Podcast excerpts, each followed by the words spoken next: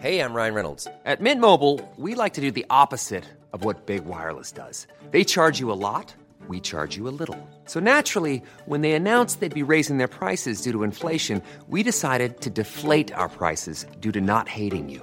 That's right. We're cutting the price of Mint Unlimited from $30 a month to just $15 a month. Give it a try at mintmobile.com slash switch. $45 upfront for three months plus taxes and fees. Promo rate for new customers for limited time. Unlimited more than 40 gigabytes per month. Slows. Full terms at mintmobile.com. Bonjour, bonsoir, bon après-midi à toutes et à tous. Voici donc le replay d'un live qui a eu lieu sur Twitch il y a quelques jours. Je vous invite d'ailleurs à venir vous créer un compte sur Twitch et également venir nous rejoindre sur le Discord afin de pouvoir participer à ces soirées libre antenne que je mène très régulièrement sur Twitch. Ça vous permettra de pouvoir venir discuter tous ensemble, de pouvoir venir échanger et surtout de pouvoir venir me suivre dans un tout autre contexte que mes podcasts habituels. Un grand merci à vous et bonne écoute. Exécuté par qui? Fabrice Florent. Fabrice Florent. Bonsoir. J'espère que vous allez bien ce soir. Ça me fait trop plaisir d'être là. Yes, yes, yes.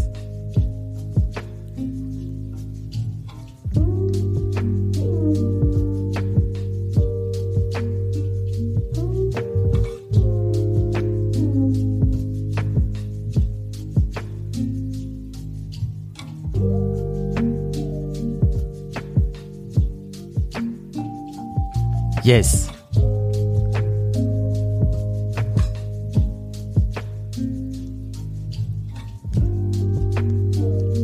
Cool.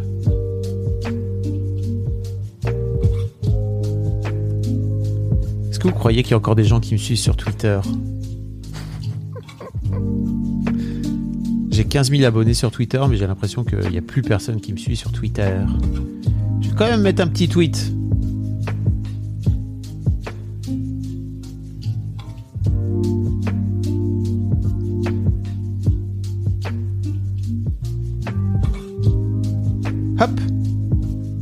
Incroyable.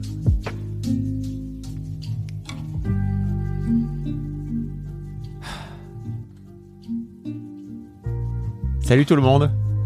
J'espère que vous allez bien. Mais quelle joie d'être ici, vraiment. Je suis trop heureux. Sur X, tout à fait. Oui, X, horrible. Comment ça va pour vous? Je suis trop heureux d'être là. Je vous avoue que je vous avoue que je suis un peu euh, je suis un peu fracasse ce soir. OK? Euh, limite euh, je me suis dit non mais en vrai vas-y c'est pas très grave, t'es pas obligé de faire ce live voilà, c'est pas comme si le monde entier attendait ce live quoi, tu vois. Mais, mais en fait, je me suis, je me suis engagé face à vous, donc je veux pas, ça me saoule de pas, de pas faire ce live avec vous.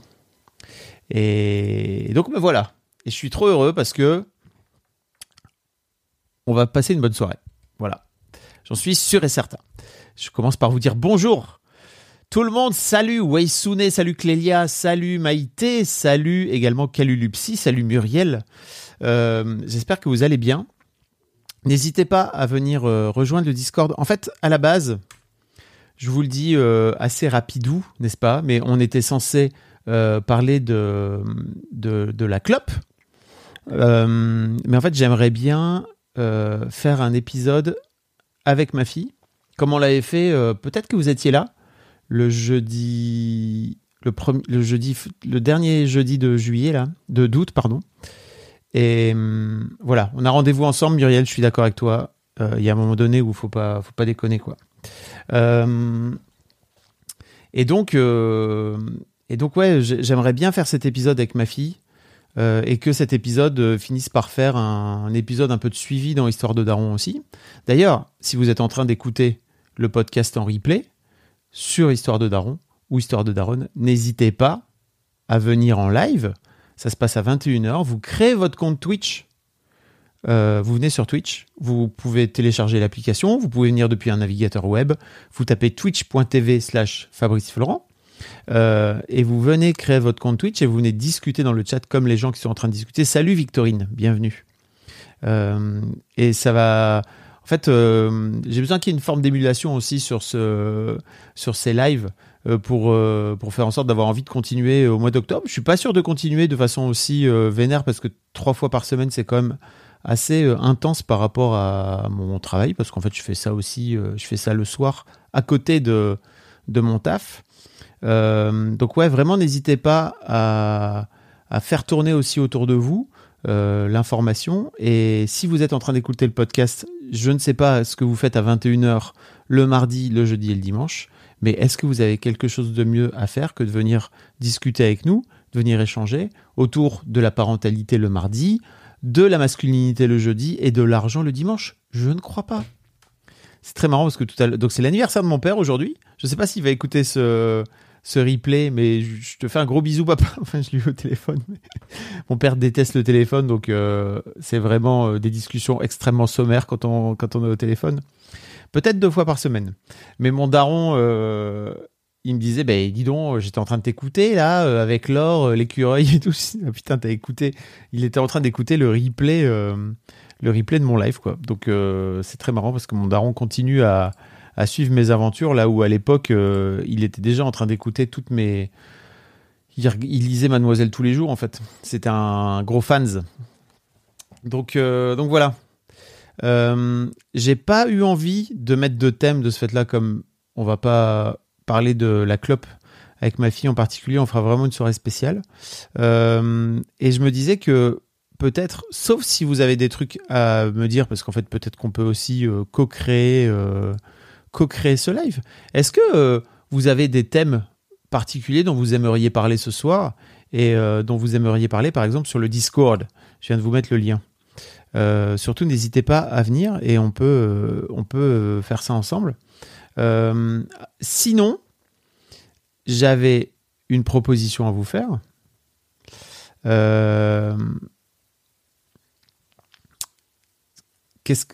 Pourquoi tu dis ça être parent, Muriel? Tu veux dire euh, de regarder, d'écouter tout ce que font tes enfants, c'est ça? Euh, Je suis pas si sûr.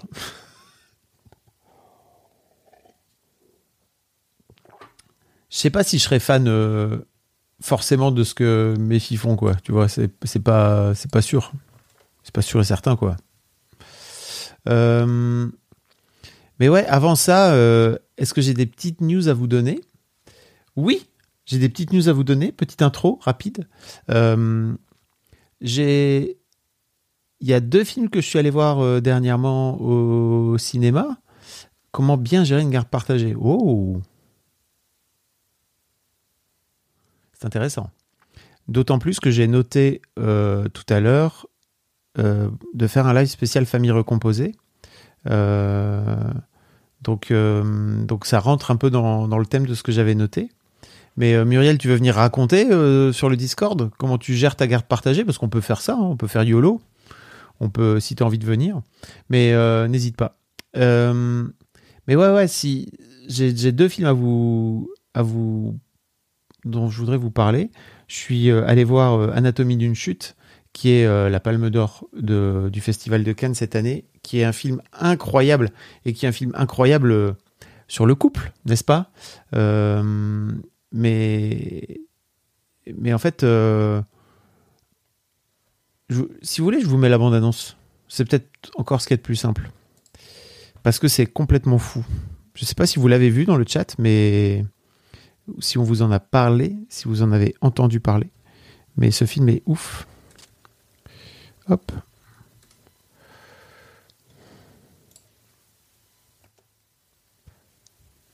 Pas du tout. Ok. Tu m'as dit que t'avais entendu tes parents, maman, t'es sorti de la maison, c'est ça? En fait, j'entendais pas vraiment les mots, j'avais que des bouts de voix, mais ça Ah bah faisait. oui, mais non, enfin, si t'avais pas les mots, du coup, tu peux pas savoir si c'était une dispute ou pas. Enfin, je sais, je sais ce que j'ai entendu. So, as you know, the autopsy report is uh, inconclusive about the cause of death. Stop. I did not kill him. That's not the point.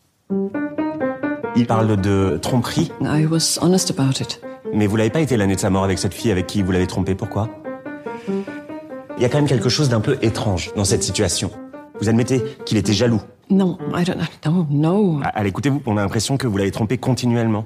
Quand il commence à se reprocher des trucs, moi je préfère m'en aller. Tu peux pas me dire qui était le plus énervé des deux? Est-ce que vous pouvez nous dire à quoi il fait référence quand il parle du pillage de son œuvre? That's not true. Vous aviez déjà frappé votre mari? Non. Non, jamais. C'est bien ce qui s'est passé.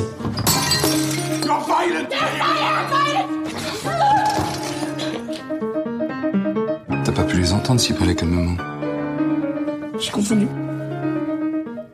T'as confondu.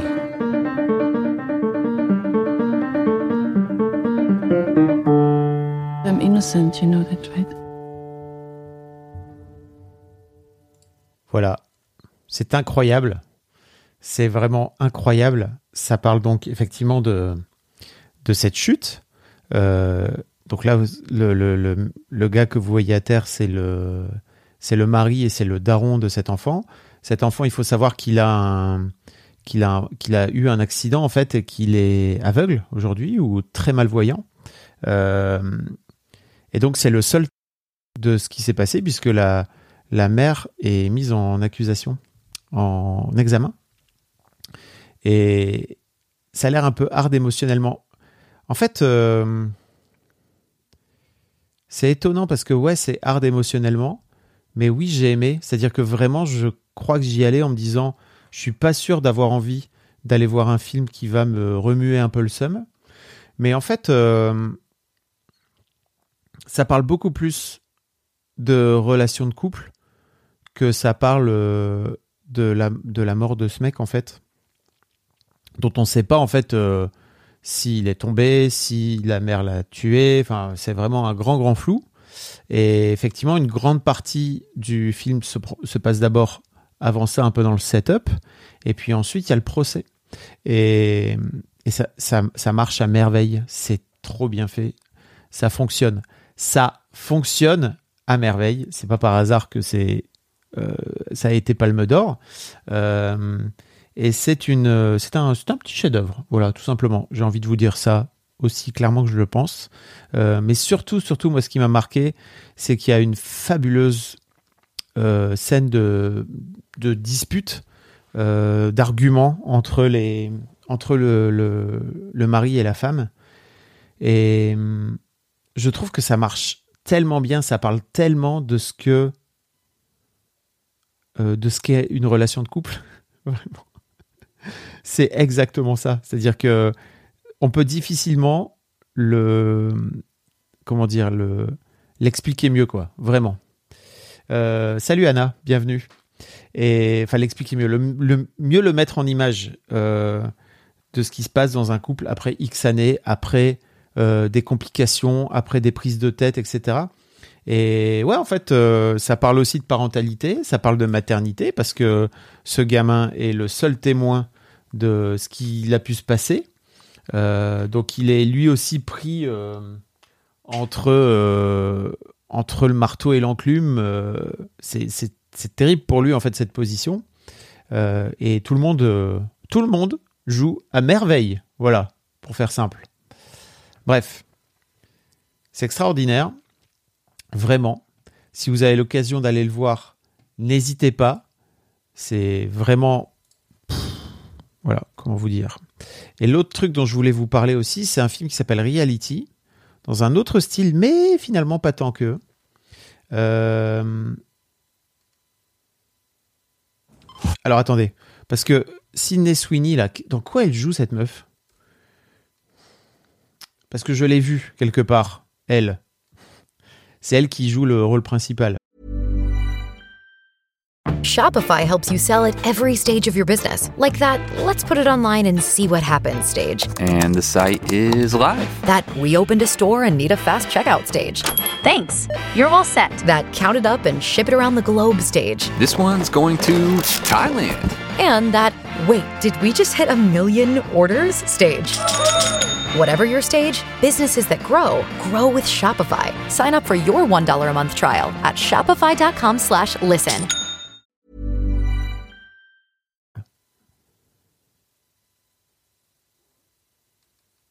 Mais où est-ce qu'elle joue? Dans Once Upon a Time in Hollywood? Oh bon?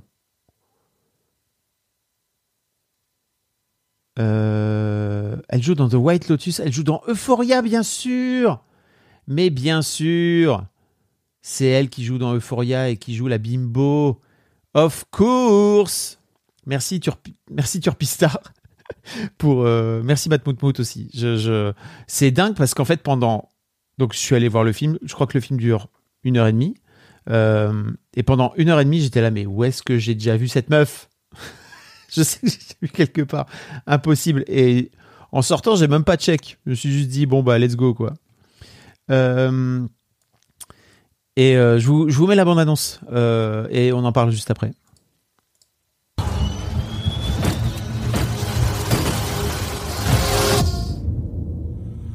Look, you've had a good career. I think you just messed up. I think you might have been angry about what's going on. Reality. Were you surprised to see us today? This is my partner, what partner? Wally Taylor. Hey, how are you? We have a search warrant for your house. Oh my goodness, okay. Would you like to see it? Yes, please. 125 pounds, you guys. Flatter me. That was on your driver's license. That's right. Okay, well, I lied. We all. Reality. What if I said that you printed out classified information? That document has made its way outside of NSA. I think you know a lot more than what you're telling us at this point. Look, I'm here? Reality. Reality. Reality. Reality.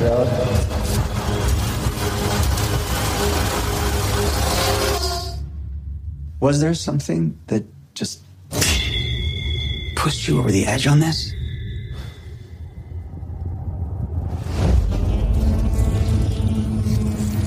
C'est incroyable.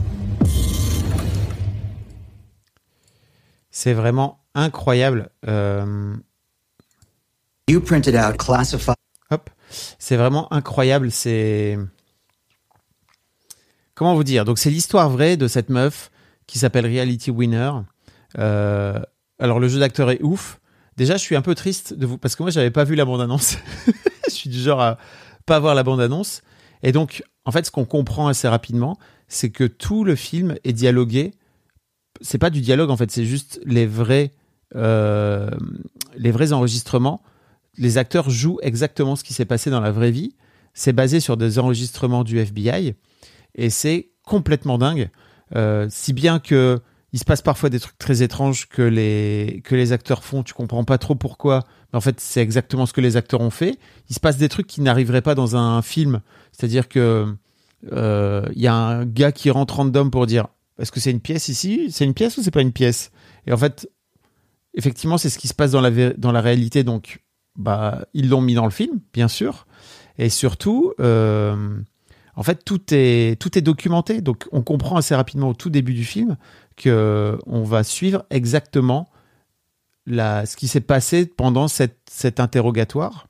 Et en fait, euh, Reality Winner est une euh, nana qui a euh, 23, 24 ans, je crois, à l'époque.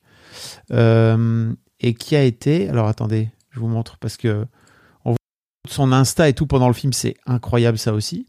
Euh, juste avant qu'elle se fasse arrêter, en fait. Euh, donc la meuf est une ancienne, euh, comment dire, militaire de Air Force et elle bosse dans une genre au renseignement et elle est tellement gonflée en fait qu'elle décide de leaker des, des documents secrets à, la, à la presse. Donc il y a toute une histoire autour de ça, je vous spoil pas plus que ça, mais c'est assez extraordinaire. Et effectivement, on voit cette photo parce qu'en fait, elle raconte qu'elle est allée pendant un week-end. euh, alors je sais plus exactement où c'est. Euh, mais c'est ouf en fait qu'on voit cette photo et que cette photo est dans le film et qu'en fait cette photo n'a pas bougé depuis. On le voit le 21 mai 2017. C'est incroyable. Vraiment, c'est incroyable. Je sais plus où elle est. Elle va faire un aller-retour euh, dans un pays. Où ça? Euh, En Amérique euh, centrale, je crois. Bref, et voilà. Donc les gens disent watching reality, putain. Alors que la vidéo, alors que la, la photo a, a 6 ans et demi, quoi. Et voilà, je vous en dis pas plus. Si vous avez l'occasion d'aller voir ce film, qui est sorti maintenant il y a un bon mois, donc c'est peut-être compliqué de le voir. En tout cas, il est à quelques semaines, quelques mois de sortir en VOD. Si vous avez l'occasion de le voir en VOD, c'est vraiment trop bien fait. C'est un, c'est un vrai documentaire, en fait. C'est un document, tout simplement, qui est à la fois un mélange de cinéma et de, et de documentaire, justement. Je trouve ça trop bien. Voilà. C'est assez incroyable comme film et tellement novateur dans la forme. Euh, ils ont une ils ont une façon très particulière de vous savez les trucs qui sont euh, barrés euh, qui sont genre classés classés confidentiels. C'est vraiment génial de voir l'effet de mise en scène que que- qu'utilise la la réalisatrice euh, pour cacher les trucs qu'on n'est pas censé savoir. Et après il y a moyen d'aller diguer un maximum parce qu'il y a eu plein plein plein plein plein d'histoires sur cette nana bien sûr parce que bah, ça a fait la une euh, des journaux c'est elle qui a fini par amener la démission du, du patron du FBI. Not bad. Not bad du tout. Euh, voilà. Et effectivement, Sidney Sweeney est dingue. Et bien sûr qu'en fait, euh, je l'ai vu dans Euphoria. J'ai pas vu White Lotus, j'ai vu un épisode de White Lotus et je suis pas allé beaucoup plus loin. Euh, Il y avait d'autres choses à l'époque qui m'intéressaient plus. Euh, mais Euphoria, bien sûr, quoi. Ce personnage qu'elle a dans Euphoria qui est incroyable, où elle joue la bimbo de service, la meuf populaire, c'est waouh. Dingo. Voilà. Si ça vous dit, ce que je vous propose, c'est de. Franchement, persiste pour White Lotus, c'est vraiment très intriguant. Ok, merci. Je. Je note. Apparemment, il y a plein de gens qui l'ont regardé, mais c'est vrai que. Bon, voilà. Je sais plus ce qu'il y avait euh, sans doute de mieux à l'époque, et je me suis dit, bon, bah, est-ce que ça vaut vraiment la peine, quoi? Not so sure, you know? Ce que je voudrais vous proposer de faire, avec grand plaisir, merci pour ce gros kiff. Vous l'avez peut-être vu sur Insta, vous l'avez peut-être vu sur le Discord, mais en fait avec Mimi, on est en train de préparer un projet de talk show. Euh, si vous l'avez pas vu dans Discord, si vous l'avez pas encore écouté, c'est très possible de l'écouter, d'écouter le pilote qu'on ne sortira jamais euh, en avant-première, euh, puisque euh, on l'a mis à disposition à tous les gens qui sont sur mon Discord. Donc je vous mets le lien direct là dans le chat si ça vous intéresse. Euh, si vous êtes en train d'écouter euh, en replay dans le, dans le live d'Histoire de, Daron, euh, je, vous le, je, je vous mets un petit tac-tac. Voilà. Je vous mets également le lien dans les notes. Comme ça, vous l'aurez, si jamais ça vous intéresse. Et effectivement, dans ce, dans ce projet de talk show, il y aura bien sûr un moment reco culturel parce que c'est un vrai truc. Et j'ai arrêté les biscuits de la vie, j'ai arrêté les lubies de canard et je cherche un endroit où je peux venir remettre mes recos culturels parce que c'est vraiment un truc, moi, que je trouve très précieux. Et pour l'instant, on est parti pour faire un épisode tous les 15 jours avec Mimi. Euh, et donc, ça va nous faire une ou deux recos tous les 15 jours par personne. C'est pas beaucoup. Euh, J'aimerais bien trouver un- une autre façon de vous, de vous faire des petites recos, quoi. Euh, et je sais pas encore exactement où. Peut-être euh, dans, dans ma newsletter. Pourquoi pas, si ça vous intéresse. Euh, ok, je voulais vous proposer, si on ne fait pas de libre antenne ce soir, en sachant que jeudi, on fait parler les hommes d'amour. Ok Jeudi, live spécial, les mecs et l'amour. Ça va pas rigoler. Ça va être génial. J'ai trop hâte. J'ai très, très, très hâte. Vraiment. Euh, mais en fait, ce que je voulais vous proposer de faire, c'est de, c'est de regarder ensemble euh, une petite. euh, Salut Just Flow. Et salut Anna aussi. Salut Mélina. On peut faire une libre antenne, hein, Mélina, si tu veux. C'est juste qu'il y a personne qui veut parler et j'avoue que j'ai pas de, j'ai pas de, de thème particulier sur lequel je voulais rebondir. Mais si tu veux venir euh, raconter ta vie de maman, let's go. En sachant que je vous l'ai déjà dit, euh, euh, je crois la fois passée, Mais pour info, Mélina est une et elle-même une maman et est passée dans l'histoire de dans l'histoire de Daron. Disons que Mélina, je crois pas t'en avoir parlé, mais ce que j'essaie de faire, et d'ailleurs j'en profite pour le dire là dans le live, parce que je sais aussi qu'il y aura plein de gens qui l'écouteront dans, l'histoire de Daron. Euh, Ah ça y est, ça se réveille. C'est pas sur le thème de la parentalité ce soir. Si, je voulais faire une, je voulais parler d'une vidéo. Je voulais vous parler d'une vidéo sur la relation aux parents. Très intéressant. Euh, Donc ouais, il y a deux trucs. Y y a, pour moi, c'est très important ce que je vous dis là. Si vous êtes en train d'écouter en replay, euh, j'ai reçu euh, énormément de témoignages pour Histoire de Daron. Et en fait, il y a un truc qui m'embête, entre guillemets, et vous me direz ce que vous en pensez dans le chat, mais en fait, j'ai reçu 90% d'histoires qui sont difficiles à écouter, euh, qui sont difficiles à lire pour moi dans le mail, et je sais qu'ils vont être difficiles à les raconter, etc. Euh, Il y a, suite à, l'épisode incroyable de, de Karine, que vous avez peut-être entendu, sur euh, donc Karine qui est gynéco, euh, j'ai euh, Delphine qui est venue me, donc qui est, déjà passée avec son fiston euh, il y a quelques mois au début de l'été. Euh, Karine qui est venue me dire euh, si tu veux, moi je veux bien passer dans l'histoire de Daron parce que elle a dit un truc du genre je crois que ça serait cool de montrer en fait que mes maternités à moi elles se sont super bien passées et que certes j'ai des galères et tout mais en vrai ça va. et, euh, et en fait elle dit c'est juste pour éviter que la future génération ne fasse pas euh, d'enfants du tout. Et, euh, et c'est vrai que c'est une vraie prise de tête que j'ai actuellement, c'est d'essayer de trouver un équilibre entre les histoires difficiles et les histoires qui sont un peu plus légères de, de, de, de, maternité et de parentalité, enfin de paternité aussi. Mais étonnamment, en fait, j'ai eu, eu beaucoup plus d'histoires en proportion plus simples, entre guillemets, à écouter, même si elles sont euh, parfois compliquées, quoi, euh, pour Histoire de Daron que, que pour Histoire de Daron. Donc, si vous avez une histoire de Daron euh, un peu plus simple à écouter, entre guillemets, et un peu plus légère, ça ne veut pas dire que vous n'avez pas des galères, ça ne veut pas dire que vous n'avez pas des questions, ça ne veut pas dire que vous n'avez pas, pas pris euh, des claques comme on en prend tous, etc. N'hésitez pas à me faire signe, en fait, parce que je veux vraiment faire en sorte de... on en parle après, Mélina. Je veux vraiment faire en sorte que mon podcast soit représentatif. Et euh, en fait, je sais qu'il y a pas mal de podcasts maternité qui ont beaucoup d'histoires très dures. Et en fait, je veux pas faire ça, ça m'intéresse pas. Donc c'est pour ça que j'essaie d'équilibrer le maximum. Et, euh, ben ça pourrait être euh, Laure, ça pourrait être un vrai truc.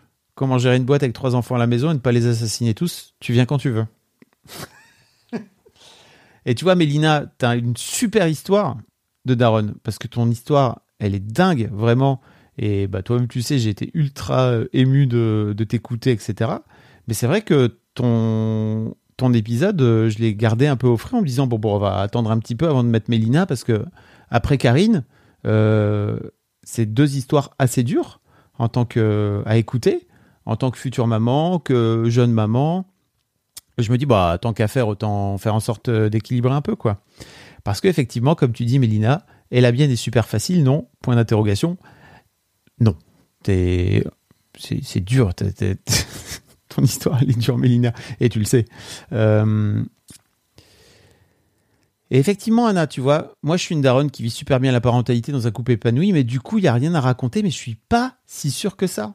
C'est-à-dire que pour moi, quand tu vis dans la parentalité dans un couple épanoui, par exemple, est-ce que vous avez déjà écouté euh, l'épisode avec Nicolas dans euh, Histoire de Daron?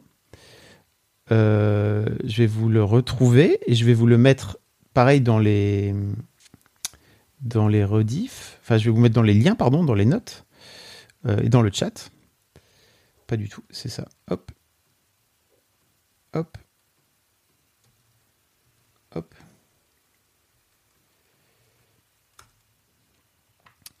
Et euh, je me doute bien que tu comprends, Mélina. Mais euh, voilà, c'est une vraie prise de conscience que j'ai eue en fin de semaine dernière. Et je me suis dit, bah, je sais pas comment je fais pour expliquer ça aux gens qui m'envoient, euh, qui écoutent euh, Histoire de Daron, c'est que moi, clairement, je veux pas. je- bien sûr, je veux raconter euh, les vraies histoires. Et je veux raconter, euh, Mélina, ton histoire, elle est incroyable, quoi, c'est vrai. Et elle est dure, et elle est incroyable, et je veux, la, je veux qu'elle soit présente dans mon podcast. Mais je ne veux pas que ça, voilà. je veux faire en sorte aussi d'avoir des histoires un peu plus cool. Et effectivement, Nicolas, bah d'ailleurs, je l'ai intitulé Une paternité qui coule avec de la chanson française dedans parce que Nicolas adore la chanson française. Euh, et son histoire, elle est ultra agréable. Et moi, ça m'a fait un bien fou de l'entendre. parce que je me suis dit, mais waouh, c'est fluide, c'est cool, euh, c'est simple, euh, trop chouette, quoi. Et ça fait plaisir, une fois de temps en temps. Et c'est vrai que dans Daron, j'ai beaucoup d'histoires dures. Et notamment, et c'est normal en fait, parce que je crois qu'il y a un truc aussi euh, qui concerne plus spécifiquement les mamans par rapport à, euh, à l'accouchement, à la maternité, à la grossesse, à l'accouchement, euh, au postpartum, qui peut-être touche moins directement les hommes, quoi. Mais j'ai beaucoup, beaucoup d'histoires d'accouchement difficiles, d'histoires di- difficiles, et en fait, je sais pas quoi faire avec ça. Et je veux pas, je, veux pas les mettre, en tout cas tous à la suite dans l'histoire de Daron, parce que j'ai pas envie que ce podcast euh, finisse par devenir un, fabuleux contraceptif pour les jeunes générations. Et ouais, tu vois, Mélina, est-ce qu'il y a, euh, est-ce que vous êtes euh, parent d'ado avec qui vous avez des prises de tête, mais euh, en fait ça va, vous vous en sortez. Est-ce que vous avez des grands enfants maintenant avec qui c'est peut-être plus apaisé maintenant, avec qui ça a pu être compliqué, et de venir nous raconter un peu aussi votre histoire avec un peu de recul, parce que Mélina vient raconter son histoire où elle est vraiment dans le dur avec ses deux, avec ses deux filles. Euh, mais en fait, t'es en plein dedans, Mélina. Donc, euh, je dis, je dis t'es en plein dedans parce que Mélina est dans le chat hein, pour les gens qui écoutent le podcast. Euh, t'es en plein dedans, donc forcément c'est dur et t'as pas, t'as du recul, t'as le recul que t'as aujourd'hui, quoi. Bah oui, mais Jérémy est un homme. Et, des mecs, euh, et des mecs, j'en ai pas mal en fait. Des mecs avec qui c'est plutôt tranquille. Là, par exemple, j'ai interviewé un mec incroyable qui s'appelle Guy, qui vit au Québec. Donc l'épisode va sortir, euh, j'imagine, dans quelques semaines. Euh, Guy a 60 ans. Il a une enfant de 3 ans. Il a eu sa première môme à 57 ans. Mais c'est génial. Franchement, c'est tellement tranquille. Et c'est pas pour autant qu'il n'a pas des galères. Mais c'est juste. euh, c'est sympa à écouter, quoi. Enfin, c'est sympa à écouter. Ça veut pas dire que ton histoire est pas sympa à écouter, Mélina. Mais je sais qu'il y a plein de gens qui ont écouté euh, Karine et qui se sont dit Wow, ok, c'est chaud. Parce que, ouais, en fait, l'histoire de. L'histoire de Karine, par exemple, elle est. Pour moi, c'est Verino qui donne envie d'être parent sereinement. Bah, je suis très d'accord avec toi, mademoiselle Catcus, et bienvenue. Salut sur le, salut sur le. En tant que jeune papa, écouter les histoires de vie de daron et des darons m'a beaucoup aidé à appréhender ce début de parent alité et d'entendre des histoires cool et moins cool. Bien sûr qu'il faut des histoires cool et moins cool, mais il faut aussi des histoires cool. Et pour l'instant, dans l'histoire de daron, j'ai pas beaucoup d'histoires cool euh, qui viennent dans des mails entrants, quoi. Euh, J'essaierai de convaincre ma mère de venir. Clélia aussi t'a dit que c'est ça, j'ai lu plus haut que il fallait que tu convainques ta mère de venir me parler. Euh, trois accouchements, trois césariennes ici que j'ai très bien vécu physiquement, moins psychologiquement par contre. Mais pour rassurer sur la césarienne, ça peut être une super idée. Bah voilà, voilà. Et effectivement, j'ai eu des césariennes cool dans, dans l'histoire de Daron et dans l'histoire de Daronne. Euh, donc ça, je sais que c'est ça, je sais que c'est chouette, quoi. Euh, Maïté, n'hésite pas à venir euh, convaincre ta mère de venir. Euh, Flore, salut Flore, bienvenue. Toi qui utilises le chat pour la première fois, qui vient sur Twitch, ça fait plaisir. Moi, j'ai eu un super accouchement et ça roule super avec bébé de presque un an et demi. Et pourtant, on a déménagé. J'ai changé de boulot en sortie de congé mat. Bébé a chopé plein de virus cet hiver, mais on a super bien géré et on est super heureux. Good job! Bien, ouais. Mais ouais, je veux. J'en profite vraiment d'être là et je sais pas. En, fait, je me suis pas dit tiens, je vais faire un épisode spécial, mais peut-être que je prendrai juste ce moment. Et euh, ah bah oui, mais tu vois, Mélina, pour le coup, on n'a pas du tout parlé de de ton, de ton accouchement, puisqu'il y avait tellement d'histoires à venir raconter pour euh, ta vie de maman d'adolescente que on est un peu passé euh, à côté, quoi. Mais bon, voilà. C'était un peu euh, le sujet dont je voulais vous parler avant d'aller euh, un peu plus loin. Euh, mais c'est vrai que c'est vrai que c'est un vrai truc auquel que j'appréhende en fait et je me dis mais je sais pas comment je peux faire pour réorienter un peu les témoignages et les histoires que je reçois parce que là pour l'instant c'est vraiment il y a beaucoup d'histoires dures quoi et ouais l'idée c'est vraiment d'équilibrer un max quoi J'espère que vous comprendrez si vous écoutez le podcast et que vous m'avez envoyé une histoire qui est dure. Si je vous ai pas répondu, c'est peut-être déjà un parce que j'ai beaucoup de mails, mais deux aussi peut-être parce que j'essaie d'équilibrer.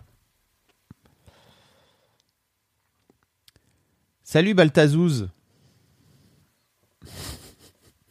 N'hésite pas. Ne t'excuse pas. Viens donc raconter ton histoire de jeune papa. Viens donc témoigner de ton histoire de jeune papa là. Effectivement, comme tu dis, Flore, je trouve ça super important aussi de témoigner sur les histoires chouettes parce que j'avais la trouille avant, bien sûr. Et comme je te dis, je trouve qu'il y a pas mal de podcasts euh, maternité qui, certes, montrent une forme de réalité, mais qui, de ce fait-là, ne montrent que les histoires dures. Et je trouve ça. Faut faire gaffe à ça, quoi. En tout cas, moi, j'ai pas envie de faire ça dans mon podcast. Ça, c'est sûr et certain. Est-ce que tu vas continuer à partager les lettres à mon daron? Oui, euh, J'en reçois plus beaucoup.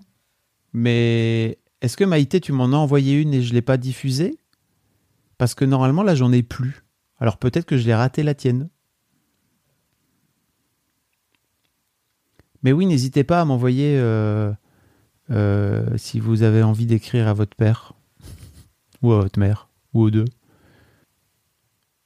Alors, c'est quoi les lettres à mon daron? Très bonne question, Anna, merci beaucoup. C'est des épisodes euh, que je fais une fois de temps en temps euh, dans Histoire de Daron, pour, et que je diffuse dans Histoire de Daron, où les gens, et tu peux le faire si tu veux, Anna, m'écrivent une lettre qu'ils ont soit déjà envoyée à leur daron, soit qu'ils aimeraient envoyer à leur daron. Et, hum, et en fait, euh, je la lis, je la découvre et je la lis à l'antenne dans l'histoire de Daron. Et, euh, et en fait, je la diffuse parce que je trouve ça trop cool aussi de venir raconter ce qui se passe côté enfant dans l'histoire de Daron, de plus en plus. Euh, et donc, je trouve que les lettres à mon daron marchent bien pour ça. Euh, voilà. Donc, euh, si jamais tu as envie de participer, je vais te mettre le lien du dernier épisode d'Histoire de Daron qui raconte, euh, où c'est Jennifer en fait qui raconte euh, qu'elle a tout dit à son papa, comme elle dit. Et il y a toutes les informations dedans. Et je vous le mets également dans les notes du podcast pour les gens qui écoutent en replay. Euh, ouais, c'est chouette. C'est trop trop cool. Et je suis très heureux de faire ça parce que j'adore lire des. J'adore li- lire des histoires d'une manière générale. Ah là là, c'est un modèle qui court vers toi en criant Papa Ah Flore, si tu savais. En fait, c'est trop cool parce que. Est-ce que tu es là, Balthazar? Est-ce que ça fonctionne? Euh, C'est trop marrant parce que ça y est, ma fille refait ça. Ma fille est née à 17 ans. C'est c'est trop marrant de faire ça. Alors certes, elle court pas, mais il y a vraiment une effluve d'amour quand, euh, quand on se retrouve. Et euh, ça m'avait un peu manqué là, vraiment. Euh, parce que, en fait, effectivement, c'est des trucs, et je crois que Mélina pourra dire exactement la même chose, c'est des choses que tu vis en tant que jeune parent, et que à un moment donné, ça finit par s'arrêter, quoi, tu vois. Notamment cette, cette sorte d'élan d'amour euh, qui vient à l'adolescence, euh, c'est un poil plus complexe, quoi.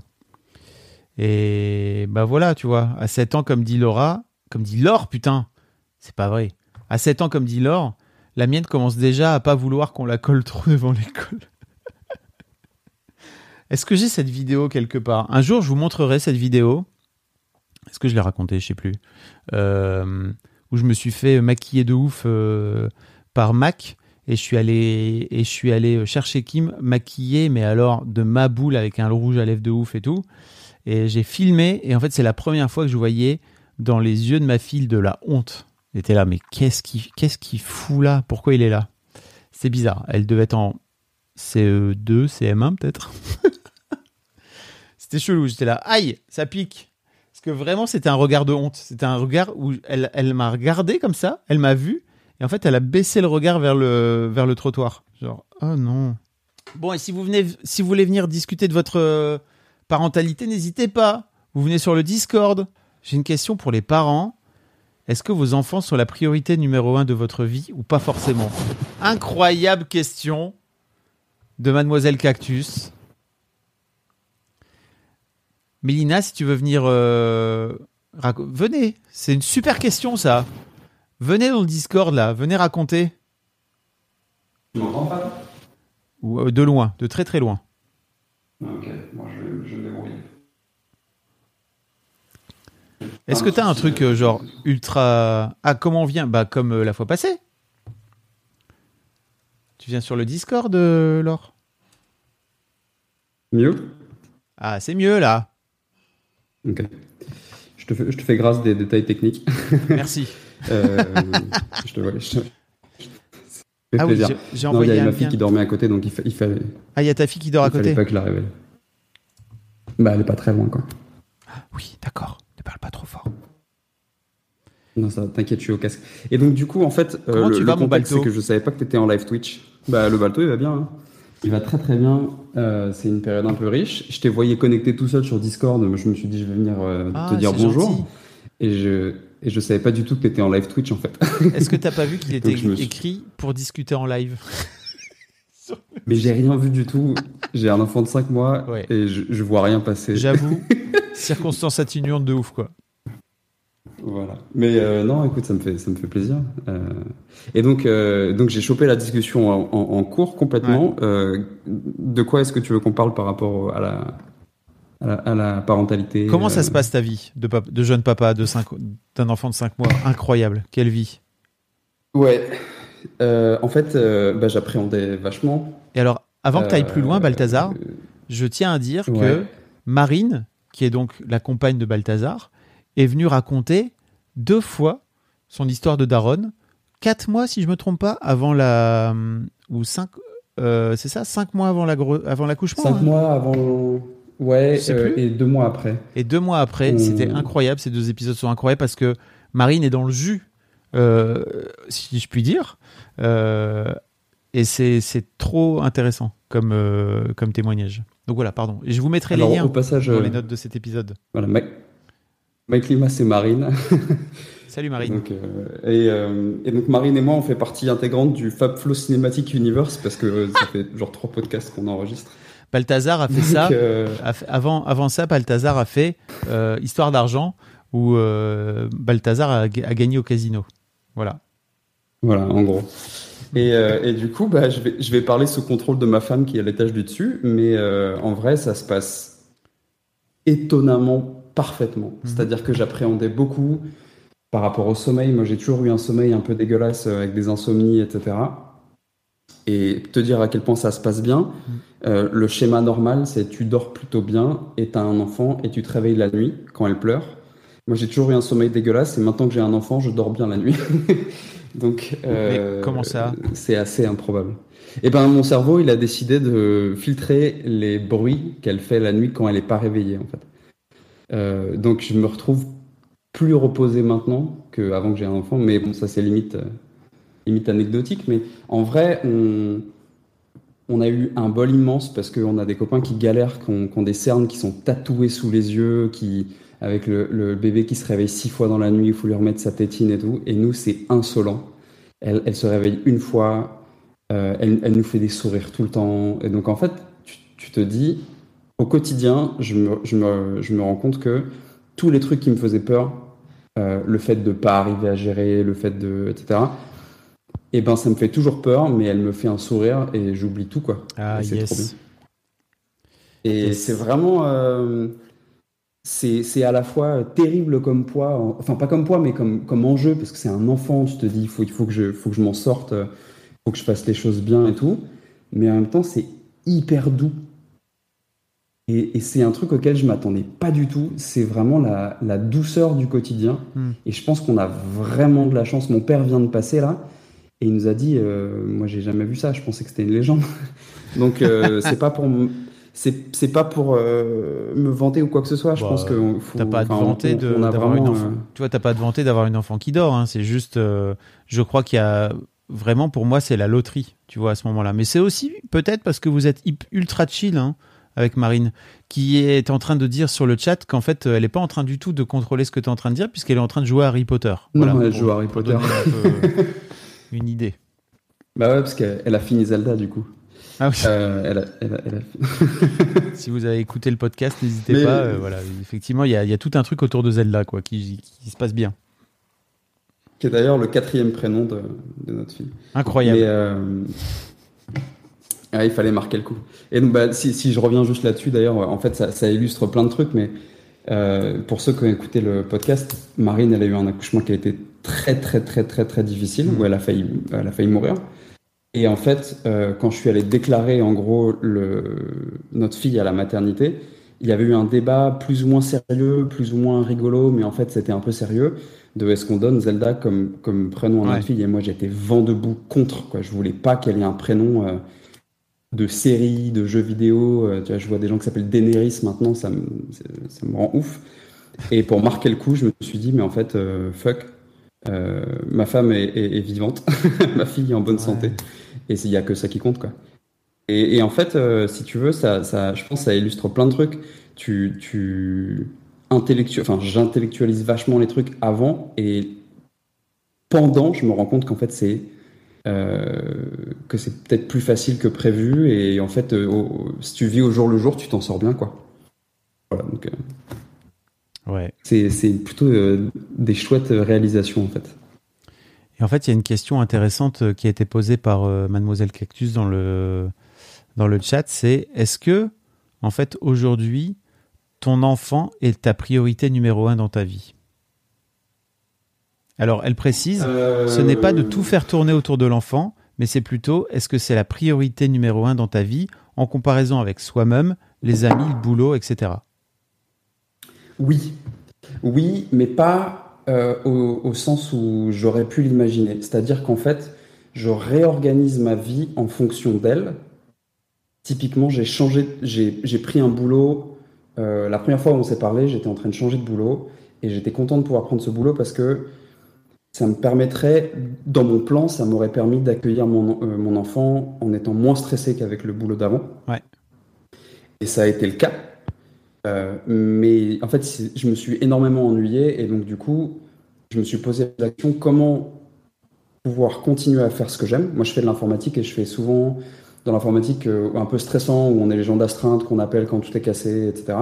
Et donc, il y a toujours une, une dose de stress et euh, c'était comment arriver à avoir cette dose de stress qui finalement me motive. Et je m'en suis rendu compte après avoir fait un an de job dans lequel j'avais pas ça.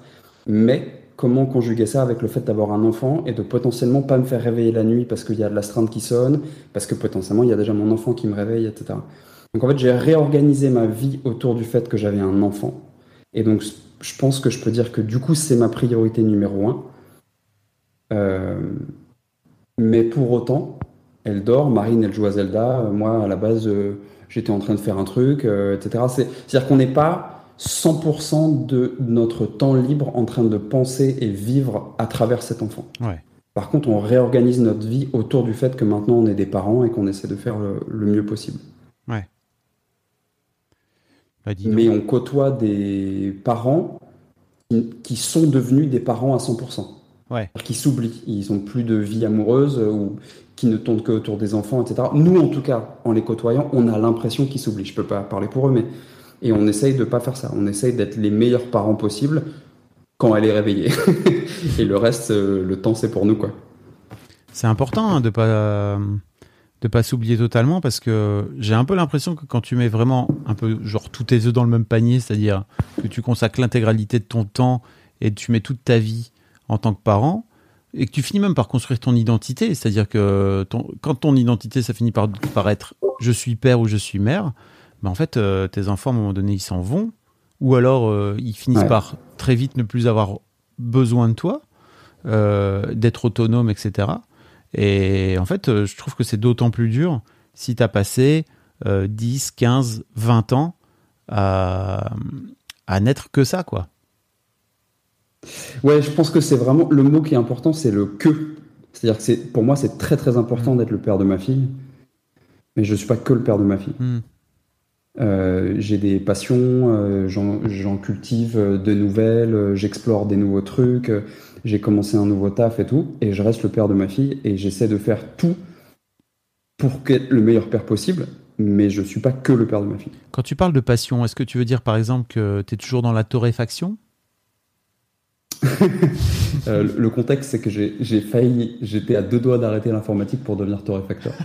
Euh, mais je voulais pas rentrer en concurrence avec le torréfacteur du village. Pour moi, Qui est- ça avait de sens que si je pouvais bosser avec lui. Qui est incroyable. Euh, oui, ça, ça m'intéresse. Il est, il est, bah déjà, il, oui, il est très bon, et puis surtout, il est implanté. C'est un petit village de 3000 personnes. Enfin, ça n'a pas de sens. Pour moi, c'était de la collaboration qui était, qui était intéressante. Et donc, oui, ça m'intéresse toujours, mais euh, oui, ça, ça, ça fait partie des trucs qui, qui, euh, qui titillent ma curiosité, entre guillemets. Mais euh, ouais, c'est. Je, trouve que c'est un, terrain hyper glissant que d'être que le parent. Parce que du coup, on s'oublie et après, en plus, euh, on, peut avoir plein de regrets. Enfin, moi, je vois mes parents, ils, ont, ils ont énormément de regrets, je pense, sur la, manière dont se- s'est passée notre enfance. Et ils m'en parlent de- un peu de temps en temps maintenant que je suis papa et, et ça me marque. Donc, en fait, on essaye de pas s'oublier dans le processus. Ouais. quoi. Tu vois, par exemple, euh, je date pas mal de femmes de 40-45 ans qui ont. Bien joué. Merci. Euh, non, mais c'était pour dire, c'était pas pour dire que je datais pas mal. C'était juste pour dire que je datais des femmes de 40-45 ans euh, qui sont en train de se rendre compte, qui ont des enfants de entre, tu vois, 12, 10, 15 ans, quoi, et qui sont en train de se rendre compte qu'en fait leurs enfants euh, n'ont plus besoin d'eux. Et en plus, comme elles, comme elles viennent de divorcer ou qu'elles ont divorcé depuis quelques années, elles se rendent compte aussi que oh, putain, mais en fait, je suis plus obligé d'être une daronne, d'être une femme et de revenir sur elles. Alors que ça Ouais. fait 15 piges qu'elles l'ont pas fait, quoi, tu vois.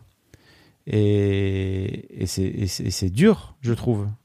C'est à la fois Bah, génial je parce que, que c'est- c'est une, c'est une ouverture au monde qui est incroyable, mais en même temps, tu sens que pour elles, c'est un vrai, c'est un vrai truc compliqué, quoi. C'est une vraie aventure, c'est un vrai saut dans le vide, quoi. Alors que j'imagine que Bah, si tu perds pas cette habitude-là, c'est plutôt cool, quoi. Ouais, je pense que c'est comme reprendre la course quand on n'a pas couru depuis 15 ans. On a les muscles un peu sclérosés, quoi. On, on- on s'est oublié depuis 15 ans et, et se faire euh, repasser au premier plan, ben, c'est un truc dont on a, on on perdu l'habitude et, peut-être qu'on n'y arrive plus. Ou en tout cas, moi, je vois l'exemple de mes parents. Alors, il y a eu un truc très particulier, c'est que moi, dans mon, enfance, j'ai perdu mon petit frère. Donc, euh, il y a eu. euh, ma famille s'est reconstituée ou s'est séparée, ou en tout cas, s'est redéfinie autour d'un drame. Donc, il y a eu ça en plus, où, euh, mes parents, du coup, dans tout ce truc-là, se sont clairement. ils, commençaient, paraît-il, à s'oublier déjà dans la parentalité, et dans le deuil, ils se sont complètement perdus. Mais euh, donc, c'est peut-être la. Le mot est fort, mais c'est peut-être la caricature, c'est peut-être l'extrême. Mais euh, en ayant vu l'extrême, je me suis dit, ben, peut-être que c'est pas le modèle que j'ai envie de reproduire. Quoi. Ouais, je comprends. Et Donc ben, bon. Voilà, mais euh, mais tout ça, euh, tout ça, enfin, si, si tu faisais venir un de mes meilleurs amis qui a son gamin qui le réveille sept fois par nuit, euh, il tiendrait peut-être un autre discours, hein, je sais pas. mais euh, c'est sûr et mais certain. bon, en tout cas, c'est une belle expérience. c'est une belle expérience. je, je rate 5 sur 5 sur TripAdvisor. Ouais, c'est vrai. Tu penses que c'est euh, faire? Non, mais je sais pas. En vrai, c'est. Je, je te, je te donne un exemple. Euh, donc, c'est évidemment, c'est mon premier enfant. Euh, et donc, tu t'imagines à quoi ça peut ressembler. Puis, tu, euh, en tant que mec, bah, évidemment, enfin, l'enfant, tu l'as, tu, tu, tu sais, tu conceptualises le fait qu'elle va arriver, mais tu le sens pas Mm. parce qu'elle est pas dans ton corps, etc. Et tout d'un coup, tu as le cri du bébé. Ouais. Euh, Parce que donc, euh, moi, j'assiste à l'accouchement. euh, Il y a une césarienne. J'arrive au, entre guillemets au mauvais moment, c'est-à-dire je, je constate l'incision, etc. euh, donc j'arrive dans un moment un peu chaud. Ça m'impressionne pas particulièrement. Puis je sais que c'est pas le moment de. Enfin, je suis là pour. C'est le moment de penser à Marine. C'est pas le moment de penser à tiens, il y a du sang partout. Euh, et, et tu sais que là, il y a un compte à rebours. Il y a le bébé qui arrive dans 5, 4, 3, 2, 1. Il te reste 5, 5 secondes dans ta vie qui sont à toi. Et dans 5 secondes, euh, en fait, tu, tu vas te mettre au. Enfin, tu sais qu'il y a un truc qui va changer, quoi. Et tu as le cri du bébé. Et là, tu as un truc un peu fondamental qui te secoue parce que tu sais que c'est bon.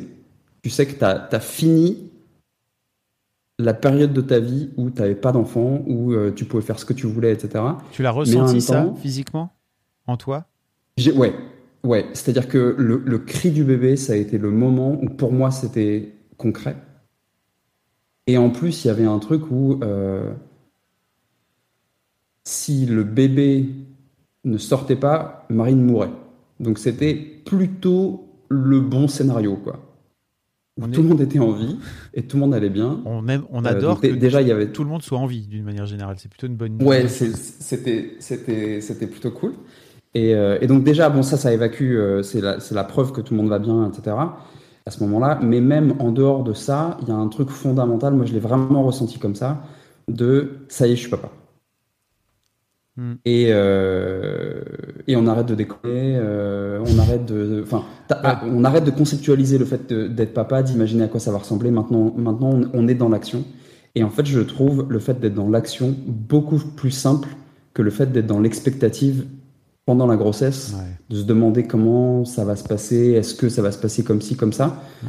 Je trouve que c'est beaucoup plus euh, facile pour moi de gérer plutôt que d'imaginer à quoi ça va ressembler. Et donc en fait, euh, quand j'ai réalisé ça, bah, c'est pas que je me laisse porter, mais je stresse beaucoup moins que de pas savoir à quoi ça va ressembler. Hmm. Donc je sais pas. Euh, je sais pas si ça résonne euh, ah, si, bah... chez toi ou chez d'autres, mais. Oui, oui. Chez moi, j'ai. En fait, j'ai eu un truc tellement chelou, mais j'étais submergé d'émotions, donc c'était vraiment assez étonnant comme moment. Je crois que j'étais très près euh, techniquement, parce que j'avais suivi, euh, j'avais fait, comme j'étais en train d'écrire un bouquin, n'est-ce pas? Futur Papa, hein, qui est d'ailleurs toujours disponible. Euh, oui. je sais plus, j'ai lu. Dans la librairie près de chez vous. Voilà. N'hésitez pas. Et salut Laure. Et, et en fait, comme j'étais tout à fait prêt dans ma tête, je crois que j'étais pas du tout prêt émotionnellement, mais je crois que, en fait, qu'il l'est, je ne sais pas. Et j'avais l'impression d'être tellement prêt que j'étais calé, quoi. Tu vois, moi, j'avais fait toutes les, toutes les préparations, les machins et tout. Mais l'émotion a tellement débordé que je crois que j'étais vraiment dans un état de transe. Et je me suis vu. Euh, j'ai vu devant moi. Quand j'ai pris ma fille dans mes bras pour la première fois, j'ai eu des images qui me sont sautées à la gueule vraiment très étonnantes, où j'avais l'impression de m'ancrer comme un arbre dans euh, le sol avec des tas de racines et qu'en fait ces racines elles remontaient à mes ancêtres, à mes machins. Enfin tu vois, j'avais l'impression d'être connecté à l'intégralité de mes ancêtres. Ça n'a pas duré très longtemps, mais franchement c'était 5 secondes tout à fait étonnant de mais qu'est-ce qui est en train de se passer là? Et, euh, et c'était assez incroyable en fait cette, euh, cette sensation. Et tu vois, c'était un vrai... comme tu dis, c'était un peu un déclic aussi quoi. J'ai eu un vrai truc de waouh qu'est-ce qui se passe là? Tu ne peux pas bah, prévoir. Je, comprends. Tu ne peux euh, pas prévoir ce moment. Je comprends parce que c'est. Non. Tu, peux l'imaginer tant que tu veux. Euh, ce sera déjà euh, l'accouchement, ce sera forcément différent. cette période, la fin, il y a aucun. C'est ce qui est ouf, c'est la perte de contrôle. En fait, je pense que c'est il y, a un peu de ça aussi. Le, le moment où le bébé crie, tu sais que tout ce que tu as imaginé, tout le contrôle que tu as théorisé, entre guillemets, c'est n'importe quoi. Tu jettes tout euh, et, tu, et tu passes. Euh, et ensuite, tu fais comme tu peux, quoi. Et d'ailleurs, il y a un truc que j'ai. Je t'avoue, moi, je ne l'ai pas vécu comme ça. Hein. Tu l'as vécu comme ça, toi, et tu as un recul de dingue, hein, parce que moi, je t'avoue que la perte de contrôle, je l'ai. Non, mais je dis ça maintenant. Ouais. Je dis ça maintenant, peut-être, mais, euh, mais sur le moment, juste j'ai de l'émotion qui déborde. J'arrive pas à mettre ces mots-là sur à ce moment-là, hein, évidemment. Je doute bien. Mais. Mais par contre, il y a un truc que j'ai que j'ai vécu. Euh, parce que tu parlais de préparation à l'accouchement. Moi, j'ai fait toutes les préparations à l'accouchement avec Marine. J'étais le seul mec d'ailleurs. C'était marrant euh, quand ils m'ont appris à pousser. Euh, bon, bah, bref. C'est super. Mais t'as. Bah, en tout cas, c'était une super expérience. Est-ce que est-ce qu'on n'est pas dégoûté, Balthazar, de qu'en fait on n'accouchera jamais dans notre vie? Moi, Alors, non. Non, pas accoucher. Alors, pas accoucher. Franchement, mais moi, il y a vraiment eu un truc où, à un moment donné, je me suis dit, ok, j'aimerais bien quand même porter cet enfant, tu vois. Après, j'ai vu ma femme accoucher, j'ai fait, alors là, en revanche, je veux bien ne pas être à ta place, avec grand plaisir. Sinon, Ouais. le truc de, Ouais, de Porter l'enfant, Voilà. Après, on vous laisse le reste, parce que franchement, les meufs, vous êtes euh, plus, vous êtes fortes. Nous, euh, on, on est nuls Même avec ça. ce petit sgeg là. Vraiment, euh, voilà quoi. Pour porter l'enfant, moi je prends le porte-bébé. hein. Vraiment, je le laisse. Je, je laisse l'expérience sans problème. J'ai, enfin, j'ai, j'ai- j'ai vu, euh, bah, ça, a été chaud pour Marine, etc. Mais sur ce truc de préparation à l'accouchement, t'es hyper, encou- t'es hyper entouré. T'as, euh, du coup, euh, c'est ce qu'elle raconte dans le podcast. on, est, on, est, on est bien entouré parce que la sage-femme nous appelle en disant bah là il y a des problèmes avec, avec tes analyses, viens tout de suite, et puis etc. T'es hyper encadré, t'accouches, on te dit vaguement pendant 3-4 jours voilà comment laver le bébé, euh, si tu le tiens dans ce sens-là il va mourir, donc peut-être tiens-le dans l'autre sens, etc. Et ensuite on te dit bah merci, bonsoir, rentrez chez vous. Et là, quand tu rentres chez toi, t'as pas de cours de préparation à être parent en vrai. Tes parents, quand tu rentres, quand tu passes cette porte, tout seul. Alors évidemment, tu peux appeler ta famille, etc. Nous, on habite à 5 heures de la famille la plus proche. Et en vrai, le, le vrai saut dans l'inconnu, il est là et il est incroyable. Parce que tu peux faire des erreurs, euh, tu poses des questions, tu te dis tiens, moi je vais pas faire comme ça, et puis en fait tu te rends compte que t'as pas le choix, de machin, etc. C'est vraiment un saut dans le vide, ce moment-là. Et il est ouf. Et on est encore dedans. Et c'est, je crois que c'est vraiment la partie que je préfère, c'est pouvoir me dire, eh ben, je sais pas comment on va faire, mais on se fait confiance et puis on va finir par trouver, Oui. puis ça va marcher ou ça va pas marcher, puis on verra. Et, euh, et le côté hyper maternant, hyper encadré de la, la préparation à l'accouchement, c'est une chose, mais la parentalité, c'est vraiment ce saut dans le vide que je trouve ouf. Et tu vois, Et c'est ça que je. Et tu vois, Ba- Balthazar, ce que j'ai vécu par exemple cet été avec ma fille, qui a- dont j'ai découvert qu'elle fumait des clopes et tout, c'est un autre saut dans le vide. Parce qu'en fait, quand je décide de.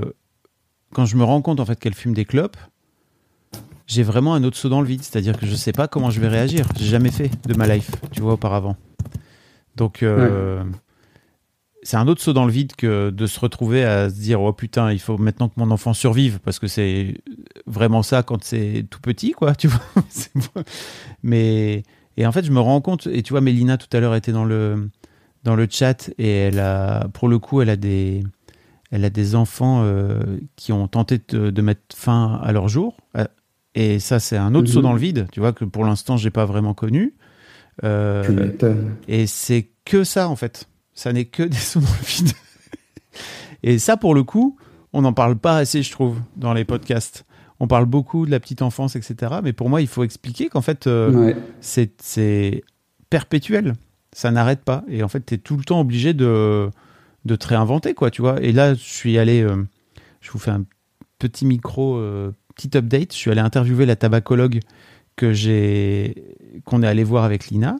Euh, et elle a écouté l'épisode qu'on a fait avec Lina et je lui ai demandé est-ce que j'ai est-ce que j'ai fait les bonnes choses en fait? Est-ce que c'était une bonne façon de faire? Et c'était trop intéressant parce que j'étais pas sûr. C'était vraiment cool. Mais ouais, ouais, prévoir un saut en parachute, franchement, euh, euh, pour me préparer à la maternité, Clélia, t'as tout à fait raison. C'est c'est à peu près ça en fait, globalement.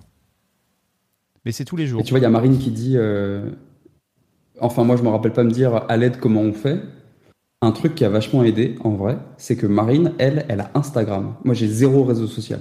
Et sur Instagram, l'algorithme d'Instagram, il a compris qu'elle était enceinte et il l'a bombardée de meufs enceintes ou euh, de mamans qui disent Ah, tiens, on va faire comme ci, on va faire comme ça. Moi, j'ai fait comme ci, j'ai fait comme ça. Et donc, du coup, moi, j'étais. euh, je... Enfin, Marine, elle arrivait tous les jours avec des nouveaux tips and tricks, des nouvelles idées, des machins. Et j'ai, moi, j'étais globalement d'accord, quoi. Enfin, euh, Moi, je te suis. Et donc, ouais, moi, je, je, je lui ai dit, bah, vas-y, je te fais confiance, euh, etc. Mais c'est peut-être aussi un avantage qu'on a par rapport à d'autres générations, c'est qu'on on est bombardé d'infos. On en a peut-être trop d'ailleurs. Elles sont peut-être continuellement contradictoires ou ce que tu veux. C'est ça. Mais il y en a. Alors que- que... je me mets dans ma peau, euh, dans, dans la peau de mon père, euh, il arrive chez moi, il fait 12 degrés parce qu'on n'a pas de chaudière. ben, euh, Vas-y, il faut faire survivre un enfant, quoi. Ouais, l'opposé, tu vois, t'as raison, mais l'opposé euh, de ça, c'est le burn-out parental, quoi. Tu vois, où j'ai eu pas mal de, j'ai eu quelques témoignages de, de parents qui disent, mais en fait, t'as tellement d'injonctions aussi sur les réseaux sociaux, faut faire gaffe à ça, quoi. Euh, Ouais, à être, à ouais, être ouais. un parent parfait que tu finis par te cramer la tronche, quoi. Tu vois. Et effectivement, comme le dit Marine, C'était plus des trucs. euh, ouais. comme le dit Marine dans le chat, en fait, elle dit, mais c'est trop d'infos qui sont jamais les mêmes, et en fait, ça fait un peu péter un plomb. C'est exactement ça. Ouais. Faut vraiment, à un moment donné, juste, je crois aussi, faire confiance à ton instinct et à ton intuition et, euh, et à te dire, ok, bah, je vais juste faire en sorte de faire en sorte que mon enfant survive et c'est déjà super, quoi, tu vois, tout petit, quoi. non, mais c'est vrai. What else, tu vois, quand ils sont tout petits, je crois qu'il faut vraiment faire ça, quoi. Effectivement, il faut apprendre à s'écouter, comme tu le dis, Clélia. Laure, t'es là? Oui, oui, je suis là. Comment ça va alors Mamie est connectée. Ça Bonjour y est. mamie. Merci d'avoir réussi à trouver le Discord. Mais non, mais parce que quand je cliquais sur, euh, sur le lien, en fait, ça, ça, il me demandait mes mots de passe que j'ai évidemment oubliés, donc ça, ça marchait pas. Ah oui. Ok. Alors que sur l'appli, ça marche, Très bien. puisque les mots de passe sont entrés, voilà. Bravo Laure. Bravo d'a- bravo d'avoir réussi à franchir la- cette barrière technologique qu'est Discord. Mais je suis sur Discord depuis, depuis trois semaines, moi j'y allais jamais, en fait, donc euh, je connais pas. Grâce me- au live Twitch. Ouais, c'est ça. Non, mais même Twitch, je me suis inscrite pour suivre euh, ce que tu fais, en fait, Oh mais, là il y a- là, mais je quel- connaissais pas. Quel bonheur. N'hésitez pas, si vous écoutez le podcast, vous vous faites comme Laure, vous venez, euh, on, on passe, euh, on passe des bonnes soirées. hein. Ben oui. Donc Laure, toi tu disais comment faire pour survivre euh, avec trois enfants et une boîte et, euh, et un mari, donc en gros cinq enfants, euh, et de faire en sorte de, de ne tuer personne. C'est ça, c'est un peu ça ton truc? Ouais, c'est ça. Bah, c'est ça, c'est que justement, là, vous parliez des, des injonctions, des réseaux, etc. Mais c'est vrai que euh, je trouve qu'on est dans une époque où, euh, avec tous ces trucs sur la parentalité positive, la bienveillance, l'éducation non violente, et évidemment, hein, moi je suis, je suis là-dedans aussi, j'ai pas envie d'éduquer euh, mes enfants dans la violence, mais même crier sur un enfant, ça devient une violence ordinaire et tout. Et en fait, bah, quand tu es toute la journée avec tes enfants, euh, dont les deux derniers ont un an et demi d'écart, et que tu, tu prends sur toi pour euh, rester patiente, rester toujours euh, quelqu'un maître de ses émotions, mais en fait, nerveusement, c'est quasi impossible. Ouais. Et, et en fait, on en demande beaucoup. Et je pense qu'en fait, la parentalité, c'est ça aussi, c'est accepter que peut-être nos enfants auront des choses à nous reprocher parce que ça fait partie de la vie, en fait. Oui. Et on peut pas être irréprochable et on le sera pas. Bien sûr. Mais ça, je crois que oui, maman, elle a crié. Et oui, maman, elle a eu l'air d'une folle. Et je suis désolée. Hmm. Je devrais pas faire ça. Mais là, j'ai craqué. Et en fait, euh, faut, faut accepter ça, surtout quand on a un propre vécu avec ses parents qui est parfois compliqué. Mais ben, parfois, ça peut arriver euh, de ressembler à ses parents alors que c'est tout ce qu'on veut pas, en fait. Et, et ça, c'est dur aussi. D'admettre que nous aussi, on peut échouer Ouais. parfois. Et c'est pas grave. Parce qu'en fait, tu fais du mieux que tu peux. Bah c'est ça. Après, tu vois ce que tu disais tout à l'heure, euh, il suffit que juste qu'ils survivent. Mais moi, cette phrase, euh, justement, elle me fait mal parce que je me dis, mais bah non, c'est tellement plus que ça. Et dans le sens où, euh, ben, quand on a eu, enfin, on peut avoir eu une enfance compliquée et tout, et quand ça s'est mal passé, on se rend compte que c'est grave en fait, et qu'il suffit pas juste de les nourrir et qu'ils survivent. Ah oui, mais je parle. Et toi, je suis sur tes podcasts, donc je sais très bien que t'es pas comme ça avec tes filles. Non. Euh, et, et- et plusieurs fois, j'ai écouté et je me disais, mais quelle chance elles ont. Elles se rendent compte, sûrement, ou pas. Mais j'écoute et je me dis, mais moi, si j'avais eu cette écoute-là, je serais pas qui je suis aujourd'hui, en fait. Et euh, c'est un petit compliment que je te passe au passage. Mais quand j'écoute les podcasts et tout, je me dis, mais. Enfin, après c'est sûr c'était une autre époque aussi, hein, donc euh, voilà c'est pas pour blâmer les parents à l'ancienne et tout, mais euh, Mais bien sûr. mais Alors, quand je parlais de faire en sorte qu'ils survivent, je parle vraiment quand ils sont tout petits, tu vois, dans le plus bas âge possible, quoi. Tu vois, déjà, euh, si tu arrives à les faire survivre, je trouve ça trop cool parce que c'est déjà complexe en fait. Tu vois, ça demande beaucoup, de- beaucoup de. Ouais, oui, ça, ça Après, demande déjà grand. beaucoup, mais même au-delà de ça, tu as aussi euh, les réconforter parce que tu vois, un bébé, euh, si tu te contentes juste de lui donner euh, son biberon, lui changer de ses couches et de le laisser hurler 6 heures la nuit parce qu'il va bien finir par s'endormir, bah, il va survivre, mais au niveau émotionnel, est-ce que à ce moment-là, c'est- il a- la présence est vraiment là? Et donc, si tu veux vraiment essayer d'être à la hauteur, et peut-être que moi, je suis partie un peu trop dans le délire parce que je me suis épuisée, euh, ben c'est hyper dur. Et justement, il suffit pas de les laisser survivre, il faut aussi émotionnellement les accompagner. Et ça, euh, la survie, elle peut être, enfin, elle peut arriver sans ça en fait. Et c'est ce rôle-là qui est le plus dur, je trouve. Tu as raison. T'as gagné. T'as gagné au jeu de la parentalité. Voilà. Mais merci de le, merci de le dire et merci de le dire. Il y a un truc qui me fait réagir. Il y y y a un truc que, que tu as dit, Laure, qui me fait réagir, c'est les, les injonctions sur la parentalité positive, etc. Ouais.